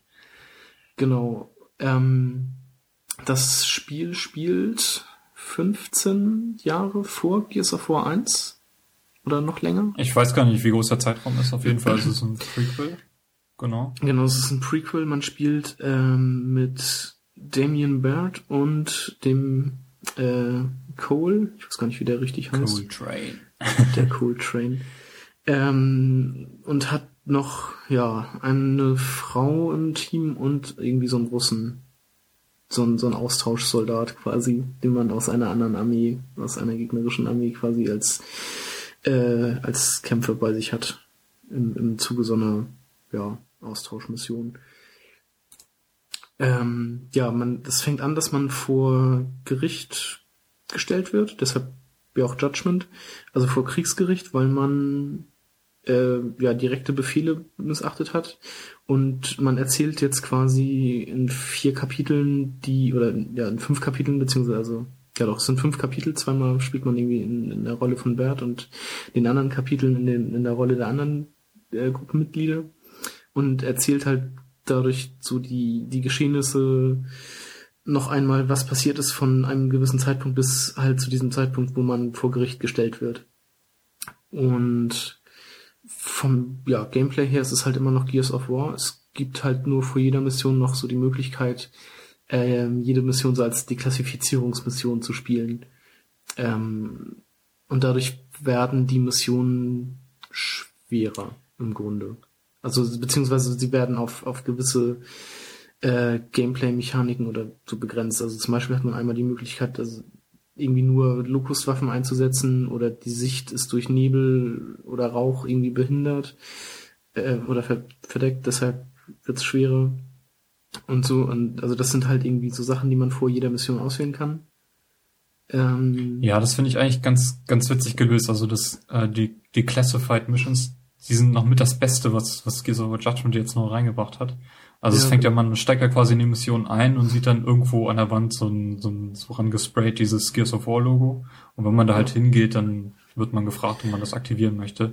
Und das wird halt genau. so reingebracht, dass, dass, dass jede Mission halt eben so ein Rückblick ist. Wie sie das eben vom Tribunal jetzt da erklären äh, oder berichten, was, was denn nur eigentlich vorgefallen ist. Das weiß man ja als Spieler selber auch nicht, warum man jetzt untersteht mhm. und spielt das halt nach. Und dann heißt das halt so, ja, ich erinnere mich, dass es irgendwie recht vernebelt war. Und dann wird, kann man halt dann aktivieren, das jetzt irgendwie mit zusätzlicher Sichtbehinderung gespielt werden soll. Mhm, genau. Sowas zum Beispiel. Wir, wir erinnern uns, dass wir nur mit der Pistole gekämpft haben und dann, dann Mhm. gehst du halt nur mit der Pistole los. Genau, oder es ist, es ist uns zwar strikt untersagt, irgendwie Gegner des Feindes einzusetzen, äh, äh, Waffen des Feindes einzusetzen, aber es blieb uns irgendwie keine andere Wahl. Deshalb haben wir nur mit Locust-Waffen gekämpft. Ja, und dann darf man die auch einfach nur einsetzen, also die, werden, die anderen werden dann komplett dann, also man kriegt dann schon automatisch die richtigen Waffen, dass man da nichts falsch machen kann. Und Genau. wird dann halt mit, mit mehr Sternen belohnt. Dann. Genau, das bezieht sich aber auch, glaube ich, immer nur auf die, den eigenen Charakter. Also ich meine zum Beispiel mit diesen Locust-Waffen, dass die anderen dann trotzdem mit Lancern durch die Gegend gelaufen sind. Nee, ich meine nicht, die haben, glaube ich, auch die Waffen getauscht. Das weiß ich jetzt ehrlich gesagt nicht mehr. Also ich bin der Meinung, dass das nicht so war. Okay. Ist auch nicht so wichtig, Aber, aber, es geht ja, halt um die, den Schwierigkeitsgrad, der dadurch erhöht werden soll. Oder sagen wir mal Genau. so, wenn, es gibt eine zusätzliche Herausforderung. Mhm. Ähm, sind, die ähneln sich auch teilweise sehr in den einzelnen Ja, es gibt, es gibt sehr viele Missionen, wo man halt irgendwie, wo die Sicht halt irgendwie beschränkt ist oder äh, ja, irgendwie einmal kämpft man in so einer Küche oder sowas, da sind halt giftige Gase. Da wabert das Bild dann so ein bisschen und oftmals ist dann halt auch Nebel oder Staub oder sowas. Ja, das gibt halt so ein Zeitlimit, was total nervt, aber naja. Ja, genau. Also die habe ich auch sehr selten gemacht. Mhm. Oder es, es gibt halt irgendwie Missionen, wo dann halt noch mehr Gegner kommen oder dass die Gegner besondere Waffen einsetzen. Ähm, ich habe bei weitem nicht alle dieser Missionen gemacht. Mir waren diese geringe Sicht oder so Missionen noch am liebsten. Die fand ich ganz cool. Ähm, was mich so ein bisschen an dem Spiel auch gestört hat, war, dass es halt immer nur so von Raum zu Raum ging und dass es quasi dadurch in ja so in Abschnitte eingeteilt war, was halt bei den vorigen Gears-Teilen nicht unbedingt der Fall war. Nee, also das ist wirklich eine Aneinanderreihung von Kampfschauplätzen. Es ist Ja. völlig egal, was im Hintergrund passiert. Diese Story ist komplett austauschbar. Das hätte irgendwas anderes sein können. Das wäre genau auf das gleiche hinausgelaufen. Und ähm, einige Missionen sind ja sogar wie, wie klassische Horde-Missionen aus dem Multiplayer aufgebaut. Ja, genau. Und es ist Wo, echt wo man dann wo man dann irgendwie Zeit hat, Geschütze zu bauen, also aufzustellen und dann kommen halt irgendwie zwei, drei Wellen Gegner und dann kann man weiter. Ja. Und dann ist die Mission zu Ende und die sind auch alle sehr, sehr kurz, diese, diese einzelnen Kapitel. Nicht vergleichbar mit denen aus Gears of War 3, sag ich jetzt mal. Mhm. Ähm, den Vergleich hat man ja dadurch, durch diesen, dieses Nachspiel. Also man wird halt für jede Mission, die man abgeschlossen hat, bekommt man Sterne. Und sobald man 40 Sterne gesammelt hat, äh, wird das Nachspiel freigeschaltet. Äh, Es ist so eine zweite kleine Kampagne. Ist eigentlich der, der fehlende, so ein fehlender Akt in Gears of War 3. Da füllt er so eine Lücke.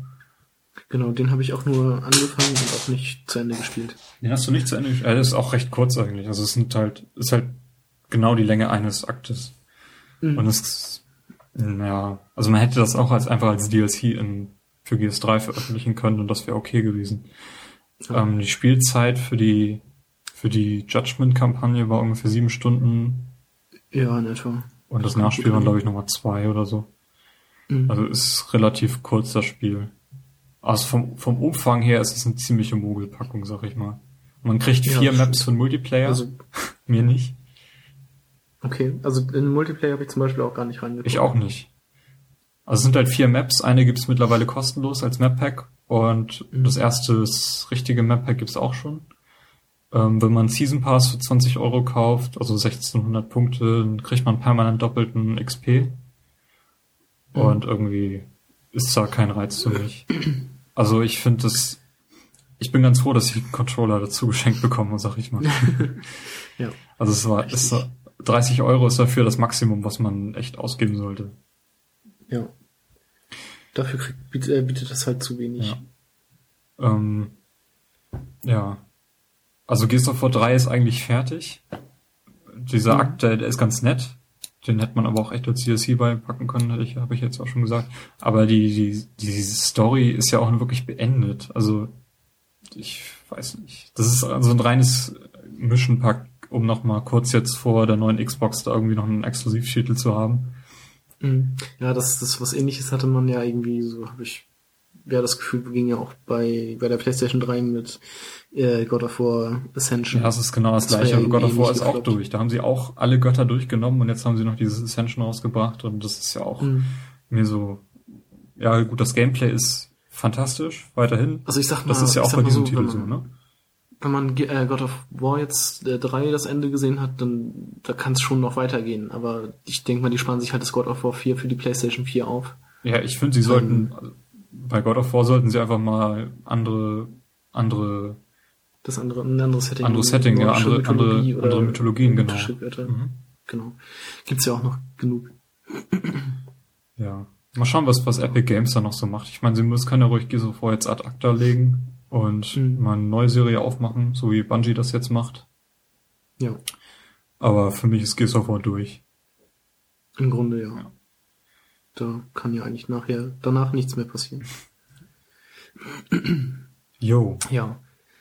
Was hast du denn noch auf deiner Ich habe, ja, ich habe mir Zone of the Enders angeguckt, den, den ersten Teil. Ähm, ich Ja. hatte ja Ende letzten Jahres die HD Collection auf der Xbox gekauft. Mhm. Ähm, da ist ja auch die, die Metal Gear Rising Demo bei. Ja. Ähm, ja, was auch witzig ist, weil äh, Zone of the Enders erschien 2001 auf der PS2 und erhielt damals schon die Demo zu Metal Gear Solid 2. Und das war mir so, Genau. das teilweise, um mehr Käufer anzuziehen.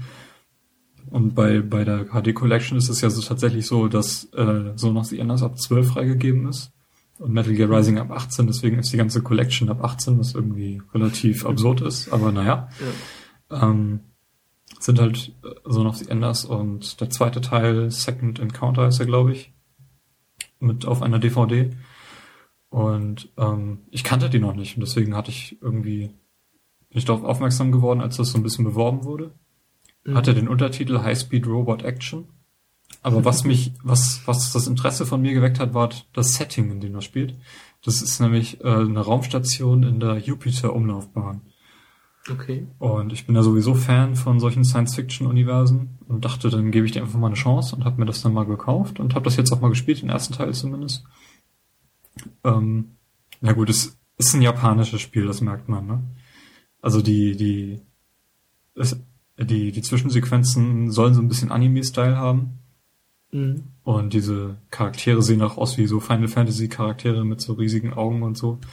Und man spielt natürlich ein Kind als Hauptcharakter, der in so einen Roboter einsteigt und damit eben zufällig ganz gut umgehen kann. Und Ganz. ja, Ja, ich fand das, also die, das Gameplay irgendwie fand ich sehr, ja, komisch. also ich finde also es nicht, ganz gut das sogar. gefallen So hat. das Gameplay an sich ist, ist, es, wenn es ein Hintergrund gewesen wäre, dann hätte ich das Spiel auch gar nicht weiter gespielt. Aber es. Fand es jetzt immerhin so gut, dass es mir nicht im Weg stand. Also es gibt halt Okay. so eine Oberwelt, in der man so bewegen kann. Das ist halt die Raumstation, von der man Mhm. auf einzelne Areale an äh, runterblickt und wenn man da halt hinfliegt, kann man in dieses Areal eintauchen und sieht dann da eben Häuser stehen, die angegriffen werden und muss sie dann irgendwie verteidigen. Aber diese Areale heißen auch total einfach, einfallslos irgendwie Town 1, Town 2, Town 3, Factory 1, Factory 2 und sowas halt. Also es ist relativ einfallsarm, sag ich mal. Ähm, wenn man also so ein Areal eintaucht, das erste Mal, dann muss man halt verhindern, dass irgendwie großer ziviler Schaden angerichtet wird. Da sieht man dann bei Häusern auf dem Boden wird dann angezeigt, wo dann da Überlebende noch sind, Zivilisten. Da sollte man dann versuchen, dass sie nicht zerstört werden. Mhm. Und muss dann halt so Patrouillen angreifen. Das ist auch so Roboter, die halt in der Luft schweben Ja. aussehen wie Menschen teilweise und vergleichbar kämpfen können. Man kann die halt ganz gut anvisieren und bekämpfen. Das Kampfprinzip finde ich eigentlich ganz witzig. Ähm, wenn man weit entfernt ist vom Gegner, dann nutzt man die Fernwaffen automatisch auf X. Und wenn man nah dran ist und X drückt, dann wird halt das Schwert ausgepackt und man kämpft dann. Und das ist einfach total intuitiv. Du kannst eigentlich nichts falsch machen. Äh, musst dich halt verteidigen, musst angreifen, kannst auch äh, so eine deine Alternativwaffen durchschalten und ähm, ich habe es jetzt auf, auf leicht gespielt, weil ich irgendwie nicht so wusste, was mich erwartet. Aber dadurch konnte ich halt so, so das Spiel eigentlich ganz gut genießen. Genau, dass man einfach so die Story mitkommt, mitbekommt und also so quasi und dann das, das Gameplay einfach oder das, das, das Spiel an sich. Ja, das Spiel selber ist auch sehr kurz, also man hat es echt in fünf Stunden komplett durch. Ähm, muss halt von, also einige von den Feinden hinterlassen so Passcodes, die man braucht, um neue Gegenstände einzusammeln, um dann auch Mhm. voranzukommen in der, in der Story. Ähm, ist auch ein bisschen unkonventionell, es gibt so, so ein paar Bosskämpfe. Und es gibt zum Beispiel einen Bosskampf, den kannst du nicht besiegen, zu dem Zeitpunkt, wo du halt auf das erste Mal auf den Boss triffst, sondern du musst halt fliehen. Dass du fliegen kannst aus dem, aus dem, aus dem Spielfeld, wird dir ganz zu Anfang des Spiels in einem Videotutorial gezeigt, aber du brauchst es bis dahin nicht, zumindest ich nicht, weil ich es auch leicht gespielt habe. Und dann mhm. vergessen hatte, dass ich fliehen kann und irgendwie total überhaupt nicht wusste, was jetzt hier abgeht. Aber man muss halt fliehen und wenn man halt geflohen ist, äh, sieht man auf der Karte einen neuen Zielpunkt und äh, kann sich dann irgendwie eine Alternativwaffe dort holen, mit dem man dann den Bosskampf dann bestreiten kann. Mhm. Ähm, das war ein bisschen unkonventionell. Auch das Spiel hat ein recht gutes Kartensystem, wie wir vorhin bei Metroid Prime auch schon gelobt hatten. Mhm. Wie ist das denn da mit dem mit dem HD Remake? Ist das oh. Gelungen oder eher nicht? Also es ist quasi einfach nur portiert worden. Ja, also auf die Steuerung angepasst. Das ist ein interessanter Punkt, den du ansprichst. Ähm, das Spiel selbst ist einfach hochgerechnet worden. Also mhm. sieht knackscharf aus und so.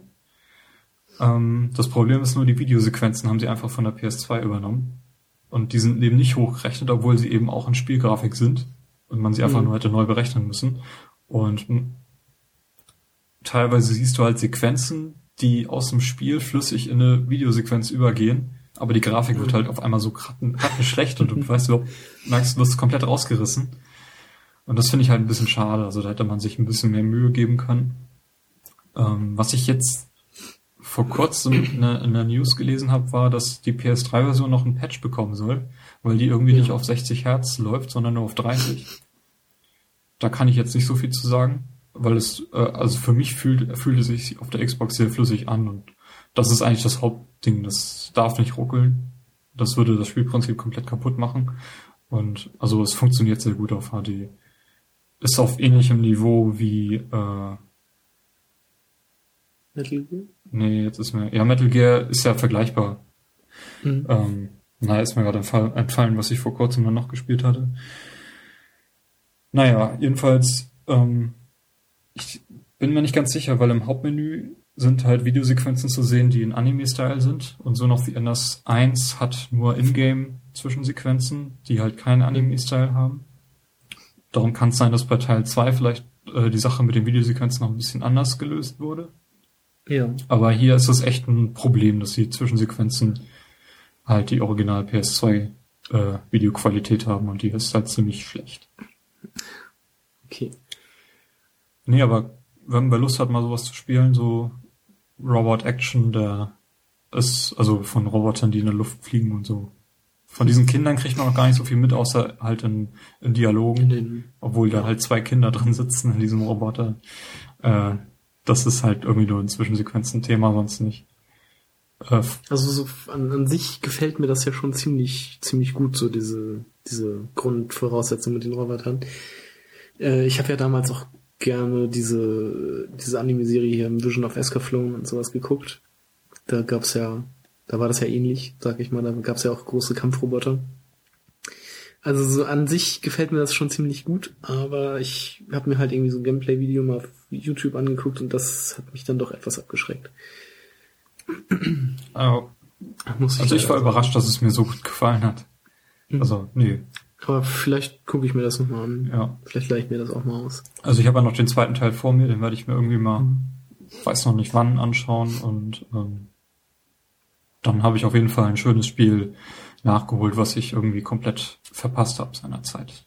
Als ja. dabei auch meine PC-Hochphase, da habe ich überhaupt keine Konsolen gespielt in der Zeit. Mhm. Jo. Ja. Hast du noch was? Ja, ich habe noch zwei, drei Spiele. Mhm. Also eigentlich drei, die man aber gut zu zweit zusammenfassen kann. Und zum einen ist das nämlich Fallout 3. Oh, eins meiner Lieblingsspiele.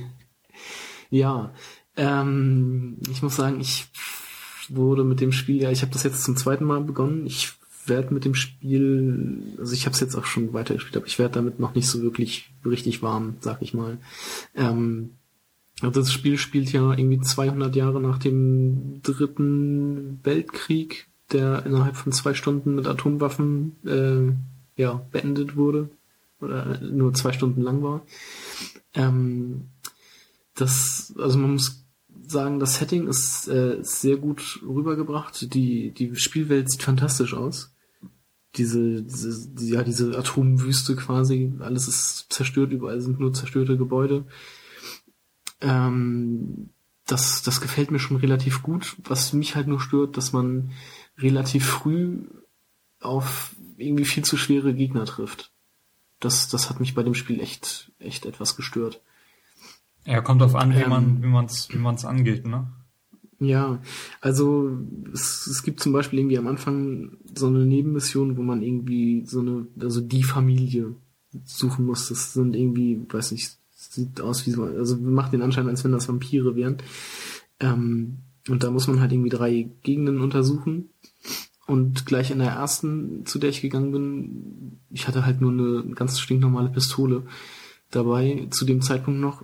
Äh, das war halt so ein Autokino und da trifft man dann halt auf einen Supermutanten mit Raketenwerfer und einer richtig fetten Rüstung. Und ich hatte dann halt nur diese Pistole bei mir und habe halt überhaupt keinen Schaden gemacht und der hat mich einmal äh, oder zweimal angeschossen und ich war tot. Und dann bin ich irgendwie zum nächsten Schauplatz gegangen und da waren dann irgendwelche Riesenskorpione, die dann zu dritt auf mich los sind und ich war auch sofort wieder tot.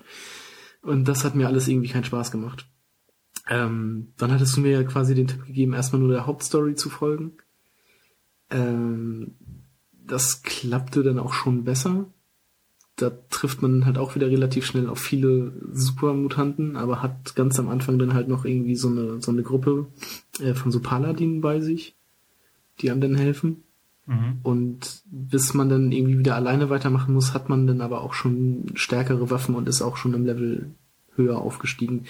Also es ist jetzt nicht mehr ganz so schwer, aber es ist halt immer noch irgendwie ein bisschen unfair, wie ich finde. Also ich mag das, ich aber mag das halt. Du hast, sobald du aus diesem Vault am Anfang raus bist, darfst du ja quasi hingehen, wo mhm. du möchtest. Und dann die, ja, die Karte genau. steht dir komplett offen. Äh, es sind halt bestimmte Gebiete von, von Mutanten irgendwie besetzt, wo du am mhm. Anfang halt null Chance gegen hast. Und ich habe mir da irgendwie mal den Spaß gemacht und bin dann relativ irgendwie im Norden war es, glaube ich, habe mich da einfach mal so zwischen den durchgeschlichen und habe dann auch so meine Entdeckungen so gemacht, ohne mal der Story so ein bisschen zu folgen und habe dann irgendwie da schon eine Kolonie kennengelernt, die ich eigentlich vom reinen Spiel Fortschritt her erst viel, viel später kennenlernen sollte. Aber das hat trotzdem funktioniert. Es ist irgendwie kein Bruch im Spiel, der dadurch erzeugt wird, sondern das, das ist alles, alles wunderbar nahtlos gelöst. Ja. Und sobald du dann auch wirklich mal ein bisschen stärker bist oder deinen ersten Begleiter hast, dann, dann legt das Spiel auch komplett los. Also das ist irgendwie, also es funktioniert für mich in meinen Augen dadurch, dass du dir erstmal selber deinen Weg suchen musst. Ähm, na gut, du scheinst damit Probleme zu haben. Ich, mir hat das damals extrem viel Spaß gemacht. Also von dem Ja, also Aspekt aber her. auch wenn man zum Beispiel auf, auf so schwächere Gegner äh, getroffen hat, ist, wie zum Beispiel diese, diese mutierten Ratten, da kamen dann halt drei auf mich zu und man, man ist dann halt quasi eher damit beschäftigt, rückwärts zu laufen und auf die zu schießen, als irgendwie ja, ich sag mal, einen schönen Kampf zu haben. Es gibt natürlich auch noch diese Möglichkeit, ähm, das Spiel zu pausieren und ähm, ja, die Gegner quasi anzuvisieren, beziehungsweise die speziellen, also spezielle Körperteile anzuvisieren auf die man dann schießen kann. Das verbraucht dann ja diese Treffer oder Technikpunkte oder wie die auch immer die heißen, die sich ja auch nach, äh, mit der Zeit wieder auffüllen. Äh, das erleichtert den Kampf natürlich schon etwas. Aber wenn man dann halt so eine ganze Gruppe an Gegnern vor sich hat, also auch von diesen relativ leichten, äh, leicht zu besiegenden Ratten, fand ich das halt schon irgendwie blöd, wenn man da die ganze Zeit einfach nur rückwärts läuft und währenddessen halt schießt. Das ist halt für mich kein, äh, kein schönes, schönes Kämpfen in so einem Spiel. Ich war in dem Moment immer, immer froh, wenn ich dann auf diese Art und Weise trotzdem einen Kampf lösen konnte, ja. der eigentlich zu schwer für mich war. Das ja, natürlich, aber ist, man ist dann halt froh, wenn es vorbei ist, aber bei mir ist es halt nicht so, so eine, ja, ich weiß nicht, ich fand das halt auch nicht so gut, aber inzwischen bin ich halt auch so gut ausgerüstet und, und so im Level so weit äh, aufgestiegen, dass ich ähm, halt auch nicht mehr so große Probleme habe was das Ganze, also das Spiel braucht wirklich schon etwas, um äh, ja, um einen in die Gänge zu kommen, ja. In die Gänge zu kommen, genau. Das braucht irgendwie, was weiß ich, fünf, sechs Stunden habe ich jetzt bestimmt gespielt, oder für sieben, acht Stunden habe ich jetzt gespielt und ich sag mal, fünf, sechs Stunden brauchte man halt, um da reinzufinden. Ja. Also ich kann dir wirklich nur empfehlen, dabei zu bleiben. Und, äh, ja, ich will es auch durchspielen. Irgendwann will ich auch, mal, auch nochmal New Vegas spielen, da freue ich mich auch schon drauf. Ja. Hast du noch was auf deiner Liste? Ja, äh, ich habe ein Spiel äh, was ich auf was ich mich eigentlich schon recht lange gefreut habe. Äh, Anno Online. Mhm. Ja. Anno Online auf dem ist ja das erste Mal, dass ich Anno auf dem Mac zocken kann. also zu, zur Geschichte dahinter, ich äh, habe früher sehr, sehr viel Anno gespielt, Anno 1602 und 1503. Und dann habe ich es irgendwann aus den Augen verloren und wollte es dann irgendwann nochmal spielen. Und hatte die Spiele aber nicht mehr. Und dann waren die irgendwie zweimal kurz hintereinander in der GameStop bei, als Beilage. Erst 1602, dann 1503. Dann habe ich mir zu dem Zeitpunkt einfach nochmal die GameStar gekauft und beides Mal waren die DVDs kaputt. Also ich konnte das Spiel ja. nicht zu Ende installieren und entsprechend auch nicht spielen. Hatte ich es dann da irgendwie endgültig aufgegeben. Und dann kam ich ja auch schon dazu, dass ich meinen PC halt eingemottet habe und auf den Mac umgestiegen bin. Und seitdem konnte ich halt kein Anno mehr spielen, weil es eben nur unter Windows läuft.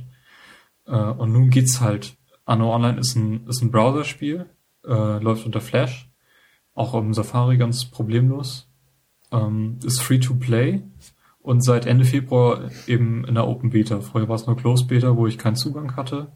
Ähm, jetzt kann ich halt spielen. Und ist aber halt dadurch, dass es eben so, ein so ein Online-Spiel ist, auch komplett anders, als, als man es kennt.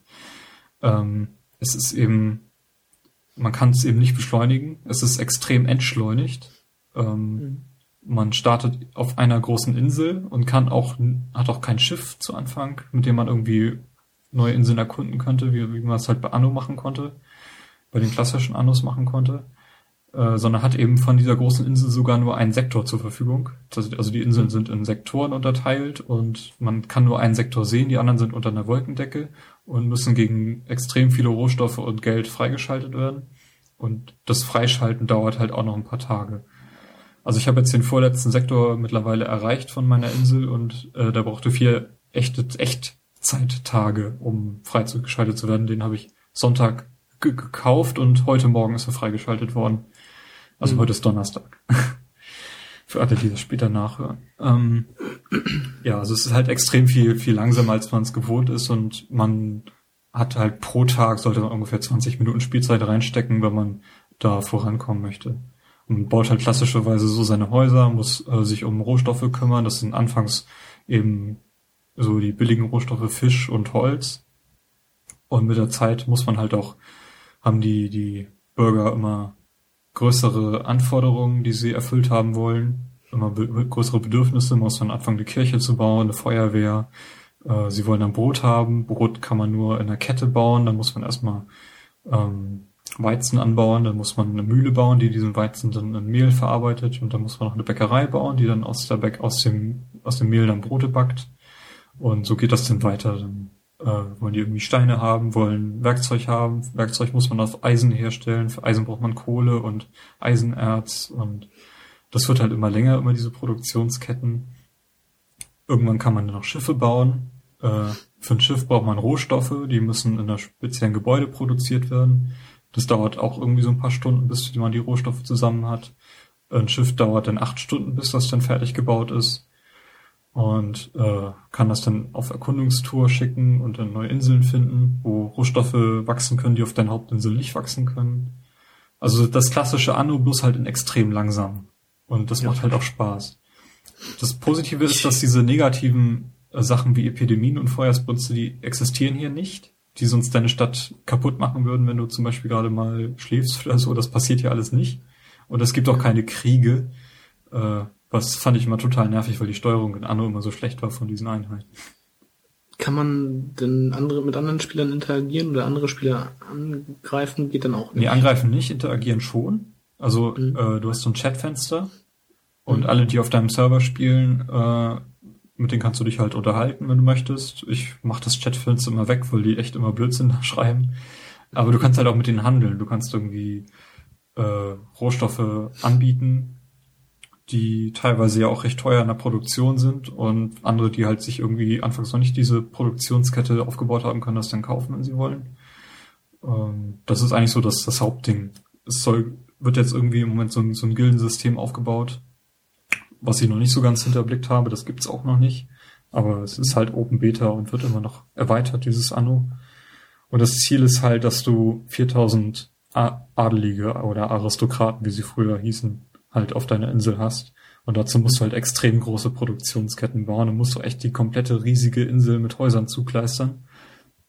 Das heißt, du musst deine kompletten Produktionsketten auf andere Inseln verteilen und dann mit Schiffen immer dafür sorgen, dass sie rechtzeitig auf der Hauptinsel ankommen. Und das ist halt sehr zeitaufwendig. Also ich habe irgendwie im Forum gelesen, dass es auf sechs Monate Spielzeit ausgelegt ist, bis man das geschafft hat. Ich spiele es jetzt ungefähr seit vier Wochen und bin jetzt, äh, habe jetzt gerade mal 2000 Kaufleute. Das ist so die Stufe vor den Aristokraten. Aber ich kann auch deren Bedürfnisse im Moment noch nicht komplett decken, da, da muss man noch extrem viel Zeit reinstecken. Ja, ich habe das ja auch mal angefangen und ähm, so ein bisschen, ich habe halt damals irgendwann mal Anno 1602 gespielt, äh, habe mich dann bei Anno Online angemeldet und so ein bisschen in dem Tutorial rumgeguckt und habe dann aber allerdings irgendwie einen Button zum Abmelden vermisst, also dass man sich da aus dem Spiel wieder ausloggen kann. Mhm. Ich weiß nicht, den wird es wahrscheinlich geben, aber ich habe ihn einfach nur nicht gefunden. Ja, ich weiß nicht, du, du kannst Anno einfach das Browserfenster schließen ja. und das läuft halt im Hintergrund weiter. Und wenn, so, du, wenn okay. du wieder reinklickst, dann, also es ist ja alles zeitbasiert, die Zeit läuft ja permanent weiter. Ah, okay. Na, und dann wenn du, sollte ich da vielleicht auch nochmal wieder rein. So kannst du halt abends irgendwie was keine Ahnung, ein Schiff in Auftrag geben und stehst dann morgens auf und dann ist das halt fertig. Du machst einfach das Browserfenster ja, zu, das läuft immer weiter. Okay. Dann, also muss ich vielleicht nochmal reingucken, aber ich habe mich dann danach auch nicht wieder damit befasst. Okay. Aber ich habe einen Account und ich werde dann nochmal reingucken. Nee, also das Ding ist halt, es gibt jetzt mittlerweile Rohstoffe, die man nicht anbauen kann. Also Gewürze mhm. und Indigo, um Bücher zu produzieren, ähm, kann man nur kaufen von, von einem Computer, mhm. Computerspieler oder halt von anderen Leuten, aber es macht keinen Sinn, weil die das ja selber auch nicht anbauen können. Ja. Und da muss man halt permanent importieren. Das finde ich ein bisschen schlecht gelöst, äh, weil man halt immer sofort die Menge bezahlen muss, die man halt kaufen möchte. Aber man muss halt, also ich sag mal, so, so ein Schiff hat zum Beispiel 60 Kapazität, 60 Einheiten Kapazität und du willst 1000 Einheiten kaufen. Das heißt, das Schiff hat eine Reisezeit von 30 Minuten, um 60 Einheiten anzuschiffen. Für diese 1000 Gewürze brauchst du irgendwie 24 Stunden, bis du die komplett auf, und man muss halt jeden Tag einmal so einen Auftrag geben und du kannst halt nicht irgendwie sagen, so abomäßig, ich will jetzt äh, also man muss quasi alle 30 Minuten dem Schiff wieder sagen. Nee, es, es fährt dann halt oder? automatisch immer so lange hin und her, bis du die 1000 so. Einheiten insgesamt hast. Und die werden währenddessen natürlich auch schon von den Leuten verbraucht, von den, ja. von den Einwohnern verbraucht. Die meckern ja auch, wenn du den, den Gewürzbedarf nicht deckst, dann zahlen sie halt nur die Hälfte der Steuern. Das mhm. ist halt auch immer nervig. Und so, so ein Abo-Modell in der Hinsicht wäre natürlich besser, finde ich. Und das andere ist, es ist ein Free-to-Play-Spiel, das heißt, sie wollen irgendwie Geld verdienen. Und um irgendwelche Zeiträume zu beschleunigen, kannst du mit Kristallen zahlen und diese Kristalle kannst du für echt Geld kaufen. Ja. Du kannst auch genauso gut Inseln kaufen. Denn es gibt drei Inseltypen, klein, mittel, groß. Und um eine große Insel zu finden, ähm, brauchst du natürlich erstmal Adlige und einen speziellen Kapitän, den du dann auf ein Schiff setzt. Und der hat eine fünfprozentige Chance, eine große Insel zu finden. Okay. Das heißt, wenn du zehn Schiffe, wenn du 20 Schiffe gleichzeitig losschickst, wird ein Schiff eine große Insel, Insel finden und diese Reisezeit beträgt sechs Stunden. Ja. Also das ist, es kann teilweise relativ lange dauern, bis man eine große Insel findet. So lange bin ich auch noch nicht. Ich habe jetzt eine kleine, eine mittlere äh, neben meiner Hauptinsel, wo ich äh, mhm. Äh, Kräuter anbaue, mit denen ich Bier produziere. Und ähm, was war das andere? Das war Hanf. Hanf anbauen, um Leim, Kleider zu produzieren. Das ist so das Erste, was man da ausgliedern muss. Ja. Äh, und es gab ein Osterevent. Ein Osterevent? Ja. Was machte man da? Was passierte da? Da gibt es spezielle Gebäude, die man für Ostereier kaufen konnte. Ähm, und es gab spezielle Missionen, die, die man machen muss. Das waren meistens Missionen, finde eine bestimmte Person, die in den Straßen rumläuft. Da steht dann irgendwo so ein blau leuchtender Mensch und winkt. Wenn man den anklickt, hat man die Mission erfüllt. Ähm, und das andere waren Rohstoffe liefern, dass irgendwelche speziellen Rohstoffe angefordert werden und wenn man die liefert, kriegt man halt Ostereier geschenkt. Konnte ich nicht zu Ende spielen, weil halt irgendwann Bier gefordert wurde und Bier konnte ich zu dem Zeitpunkt noch nicht produzieren.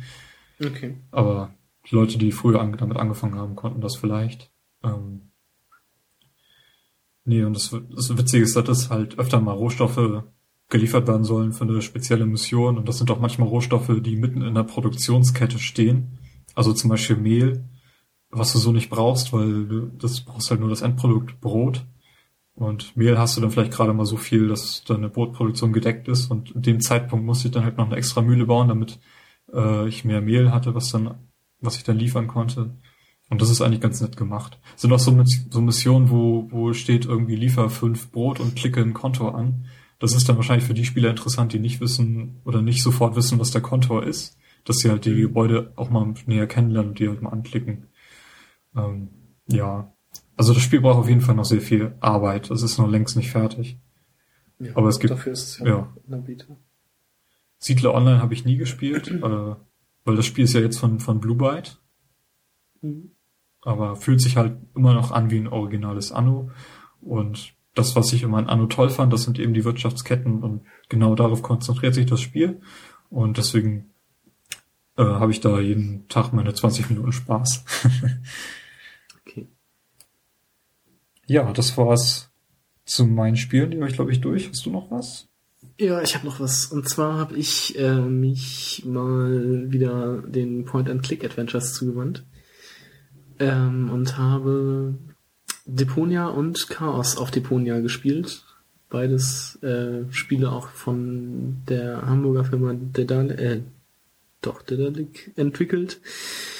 Ähm, von denen ja auch unter anderem The Whispered World war oder ist. Ähm, ja, und die beiden Spiele sind auch wieder sehr schön. Also die haben mir sehr viel Spaß gemacht. Ähm, man spielt, also das wird eine Trilogie, der letzte Teil kommt jetzt leider erst im Oktober raus. Ich hätte den schon gerne zu Ende gespielt. ähm, also weil ich die jetzt auch beide direkt hintereinander weggespielt habe. Ähm, man spielt äh, auf, also man spielt Rufus, das ist ein Bewohner des Müllplaneten Deponia. Ähm, und sein größter Wunsch ist es halt, äh, von diesem Planeten zu fliehen und nach ähm, äh, auf Elysium zu wohnen. Das ist irgendwie so eine Stadt, die man im Himmel sieht. Ähm, und bei einem Fluchtversuch trifft man halt auf die Elysianerin Goal, ähm, die durch Rufus äh, mitwirken quasi auf Deponia abstürzt und jetzt muss man ihr helfen, wieder nach äh, Elysium zu kommen und sieht darin natürlich auch seine große Chance, selber auf Elysium zu wohnen. Ähm, und da entspinnt sich dann halt noch eine relativ große verstrickte Story und äh, es passiert noch so einiges durch die beiden Spiele hinweg, hindurch. Ähm, ja, genau. Es ist alles äh, handgezeichnet, also handge handgezeichnete Figuren und Schauplätze. Ähm, sieht sehr schön aus, wie ich finde. Ähm, es ist sehr witzig.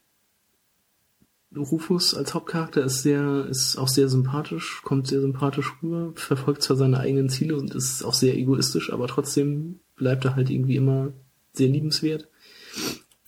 Ähm, und ja, zu den Rätseln, also die Rätsel sind alle sehr, sehr logisch. Also gerade in Deponia, in Chaos of Deponia gab es zwei Rätsel, wo ich tatsächlich nur nachgucken musste, wie sie gelöst werden, weil ich da einfach nicht drauf kam.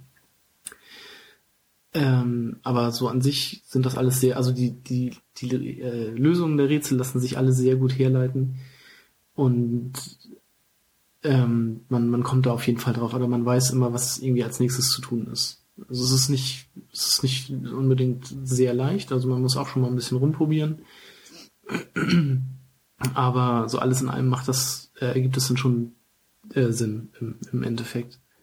Und mir haben die beiden Spiele wirklich sehr viel Spaß gemacht. Ja, ich war, das eine Mal habe ich dir ein bisschen über die Schulter geschaut, als du das gespielt hast. Ich meine, Point-and-Click-Adventures sind ja so gar nichts für mich. Aber es ist, ja, es ist halt vom deutschen Entwickler. Mhm. Und hat einen sehr coolen Humor eigentlich. Also, mhm, genau. Hat, also, fand, ich, fand ich recht witzig hier, das, was ich jedenfalls gesehen habe vor allem Rufus ist dann halt auch immer so, dadurch, dass das halt so ein Egoist ist, dann, ähm, unterhält er sich halt irgendwie mit einem äh, Charakter seiner, äh, seiner, seiner Party sozusagen, also seiner Begleiter.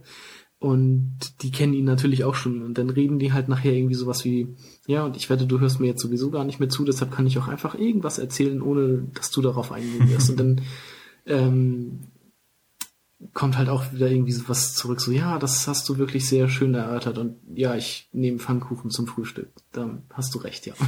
irgendwie sowas. Und das ist halt echt sehr witzig. Und ich habe das ein und das andere Mal wirklich äh, sehr gelacht dabei, als ich das gespielt habe. Und ja, ich kann, äh, ich warte jetzt sehnsüchtig auf Oktober, bis dann der dritte Teil kommt. Aber ich habe ja auch noch ähm, weitere Spiele von der Dalek hier liegen, die ich mir zur Not zur Überbrückung auch nochmal angucken kann. Und jetzt demnächst kommt auch noch ein neues Spiel raus. Also der Rätselspaß bis Oktober lässt sich auf jeden Fall äh, gut überbrücken. Äh, die Zeit lässt sich gut überbrücken. Zum Beispiel mit GTA 5. Ja, gut. das ist auch richtig. Auch wenn es kein Point-and-Click-Adventure ist. Okay. Genau. Damit sind wir damit schon mal durch. Damit sind wir durch und auch schon fast am Ende. Äh, was noch Genau. fehlt, sind unsere Pro-Tipps. Äh, Da Genau. fange ich einfach mal an. Ähm, Es gibt einen neuen Podcast äh, von einem von dem Kollegen Christian, der hier auch in Kiel wohnt. Der hat äh, den Second Cut Podcast ins Leben gerufen. Mhm. Den möchte ich euch gerne empfehlen. Ähm, was ist Second Cut? Ähm, das weiß Christian eigentlich selber nicht so. Sagt er jedenfalls recht deutlich im Podcast und ich hatte mich neulich mit ihm getroffen und ähm, da bin ich ein bisschen neugierig drauf geworden und jetzt ist gerade die erste Folge rausgekommen. Ähm, Im ersten Podcast geht's um Träume. Und da hat er verschiedene Beiträge äh, sich reingeholt, wo sie über Filme reden, äh, wo ein Traumerlebnis irgendwie erzählt wird und äh, wie Träume in Videospielen dargestellt werden und so so- solche solche Themenbereiche reißt er da an. Und ähm, das Ganze ist so ein bisschen als Radioshow aufgezogen, das heißt zwischendurch spielt er ähm, Creative Commons Musik ein. Ähm, die Folge ist insgesamt eine Stunde lang und ich finde das halt vom, vom Thema sehr, sehr interessant. Und wer da mitmachen möchte, darf sich da auch gerne melden. Ähm, ich glaube, so die ersten drei, vier äh, Sendungen hat er soweit schon vorbereitet. Und ich weiß auch nicht, welche Themen das da gehen wird. Aber ich werde das auf jeden Fall sehr, sehr gerne verfolgen, weil das irgendwie ein ganz interessanter Ansatz ist, äh, den ich so im Podcast noch nicht gesehen habe. Das wäre natürlich halt schon mal ganz gut. Also er hatte jetzt zum Beispiel, ich habe mir den ja auch schon angehört, ähm, er hat jetzt aber am Ende halt nicht gesagt, irgendwie in der nächsten Episode reden wir über das und das. Nee, ich glaube, er möchte, Glaub ich, ne? vielleicht will er auch gar nicht diese Spezialisierung äh, von einer Also- von einer Folge auf ein Thema, auch wenn es im ersten in der ersten Folge der Fall ist, sondern sich auch ein bisschen inspirieren lassen von dem, was was die Leute vielleicht vorschlagen. Ja, genau, aber das, das wäre vielleicht deshalb, also das, das würde mir persönlich jetzt schon mal äh, gefallen, mehr oder weniger, wenn man halt weiß, ach so, der redet in der nächsten Episode dar darüber, da kann ich was zu beitragen. Zum Beispiel. Also, äh, das ist so meine Meinung dazu. Ja, müssen wir sehen, was was was da rauskommt. Genau, ich meine, also das wir- ist ja jetzt gerade erst am Anfang das das Projekt Genau. und Also da bin ich auch mal sehr gespannt, wie sich das entwickelt. Also mir hat der Podcast auf jeden Fall auch sehr gut gefallen. genau verlinken wir in den Shownotes. Äh, dürft ihr gerne mal bei bei Christian reinschauen. Genau. Was hast du, Carsten? Ich habe die Seite didyouknowgaming.com. Ähm, und zwar ist das eine Seite, wo allerlei Gaming Facts zusammengetragen wurden. Das ist eine englische Seite. Ähm, also sie ist, ich glaube, noch relativ jung, weil es gibt noch nicht allzu viele Facts. Also es gibt schon viele, aber halt noch nicht allzu viele Facts. Ähm, aber das sind halt immer so, so, ja, wie soll man sagen, so ein paar Nebenfacts zu spielen, ähm, die vielleicht mal ganz interessant sind, wenn man, wenn man es weiß, wie es zum Beispiel zu der Benennung von gewissen Charakteren kam oder andere äh, Sachen, die man, die einem halt während des Spielens oder so nicht unbedingt auffallen, die werden da dann halt nochmal dargestellt. Ähm, ja, Ja, also ich habe ja gerade, hab die Seite gerade mal offen. Da steht zum Beispiel, dass wenn man äh, Super Smash Bros. mit Melee auf Japanisch stellt, dann wird Mewtwo irgendwelche Sätze sagen und wenn man es auf Englisch stellt, dann lacht er nur. Und solch, solche Details zeigen sie halt, dass oder äh, bei Guitar Hero Aerosmith, dass das Spiel selbst äh, mehr Umsatz gemacht hat als alle anderen Alben von Aerosmith zusammen. ähm, also sowas eigentlich. Also ich habe da so, so einen Twitter-Account, dem ich folge, wo sowas auch Gaming Facts, ich weiß nicht genau, wie der heißt, ähm, wo sowas vorgestellt wird. okay. So kleine Sachen halt. Also ich, ich hab, ich bin zufällig irgendwie mal auf die Seite gestoßen und fand die eigentlich recht interessant. Also man kann da gerne mal durchstöbern. Ähm, die wird auch irgendwie täglich aktualisiert. Da kommen immer neue Sachen dazu. Ähm, ja. Es gibt auch äh, verschiedene Sprachen, sehe ich gerade. Wenn man auf Deutsch klickt, wird man auf eine äh, nicht existierende Seite umgeleitet. genau, das habe ich zum Beispiel auch noch gar nicht äh, ausprobiert. Ich bin halt immer auf der englischen Seite geblieben. Ähm, es gibt ab und zu auch nochmal ein Video, die habe ich mir allerdings auch noch nicht angeguckt. Ich bin, also die, man kann auch nach äh, gewissen Spielen, also man kann, ja, es gibt ein Register, wo man halt nach den Spielen gucken kann. Es ist halt irgendwie alles noch in der, in der Anfangsphase, sag ich mal so. Es, es gibt halt noch nicht zu allem was. Okay. Did you know genau. gaming? Ja, dann würde ich sagen, sind wir am Ende. Äh, kurz auf den Backlog Blitz Zwischenstand. Äh, da sind wir jetzt beide bei drei, bei drei Punkten im, im Plus. Das bedeutet, dass wir unseren Backlog tatsächlich mal ein bisschen angegangen sind. Ich habe auch irgendwie genau. seit, seit Ende März kein Spiel mehr gekauft. Ähm, sondern, wie ihr auch heute gehört habt, so ein paar kleinere, kürzere Spiele mal weggespielt. Mhm. Und das kann so weitergehen, sag ich mal. Genau, ich habe auch das ein oder andere Spiel inzwischen mal durchgespielt. Um den Backlog zu. Ja, wenn ihr die Regeln vom Backlog Blitz nochmal sehen wollt, die sind äh, jedes Mal verlinkt. Und dann würde ich sagen, war's das für heute. Nächste genau. Folge erscheint wahrscheinlich schon in Kürze, da wir unseren ersten Geburtstag feiern. Genau. Der Podcast wird ein Jahr alt, das wird so eine kleine Spezialfolge werden. Ähm, der erste Geburtstag fällt auf den 21. Mai. Und das ist exakt der Tag, an dem die neue Xbox enthüllt werden soll. Deswegen werden wir vielleicht sogar, wenn wir es schaffen, vorher noch drüber sinnieren, was wir dann erwarten von der neuen Xbox. Die Xbox Portable. Ja. genau. Ja. Nee, das, das erwartet euch dann in der nächsten Folge. Und bis dahin wünschen wir euch natürlich noch weiterhin frohes Zocken. Genau. Auf Wiedersehen. Auf Wiedersehen.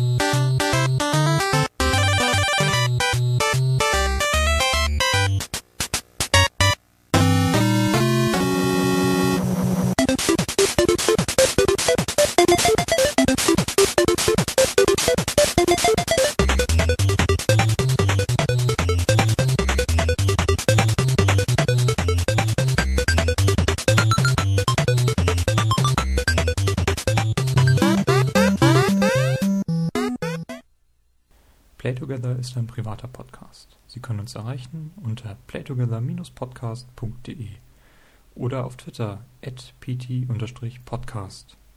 Über Kommentare auf der Website oder Reviews auf iTunes würden wir uns sehr freuen. Vielen Dank und hören Sie auch beim nächsten Mal wieder rein.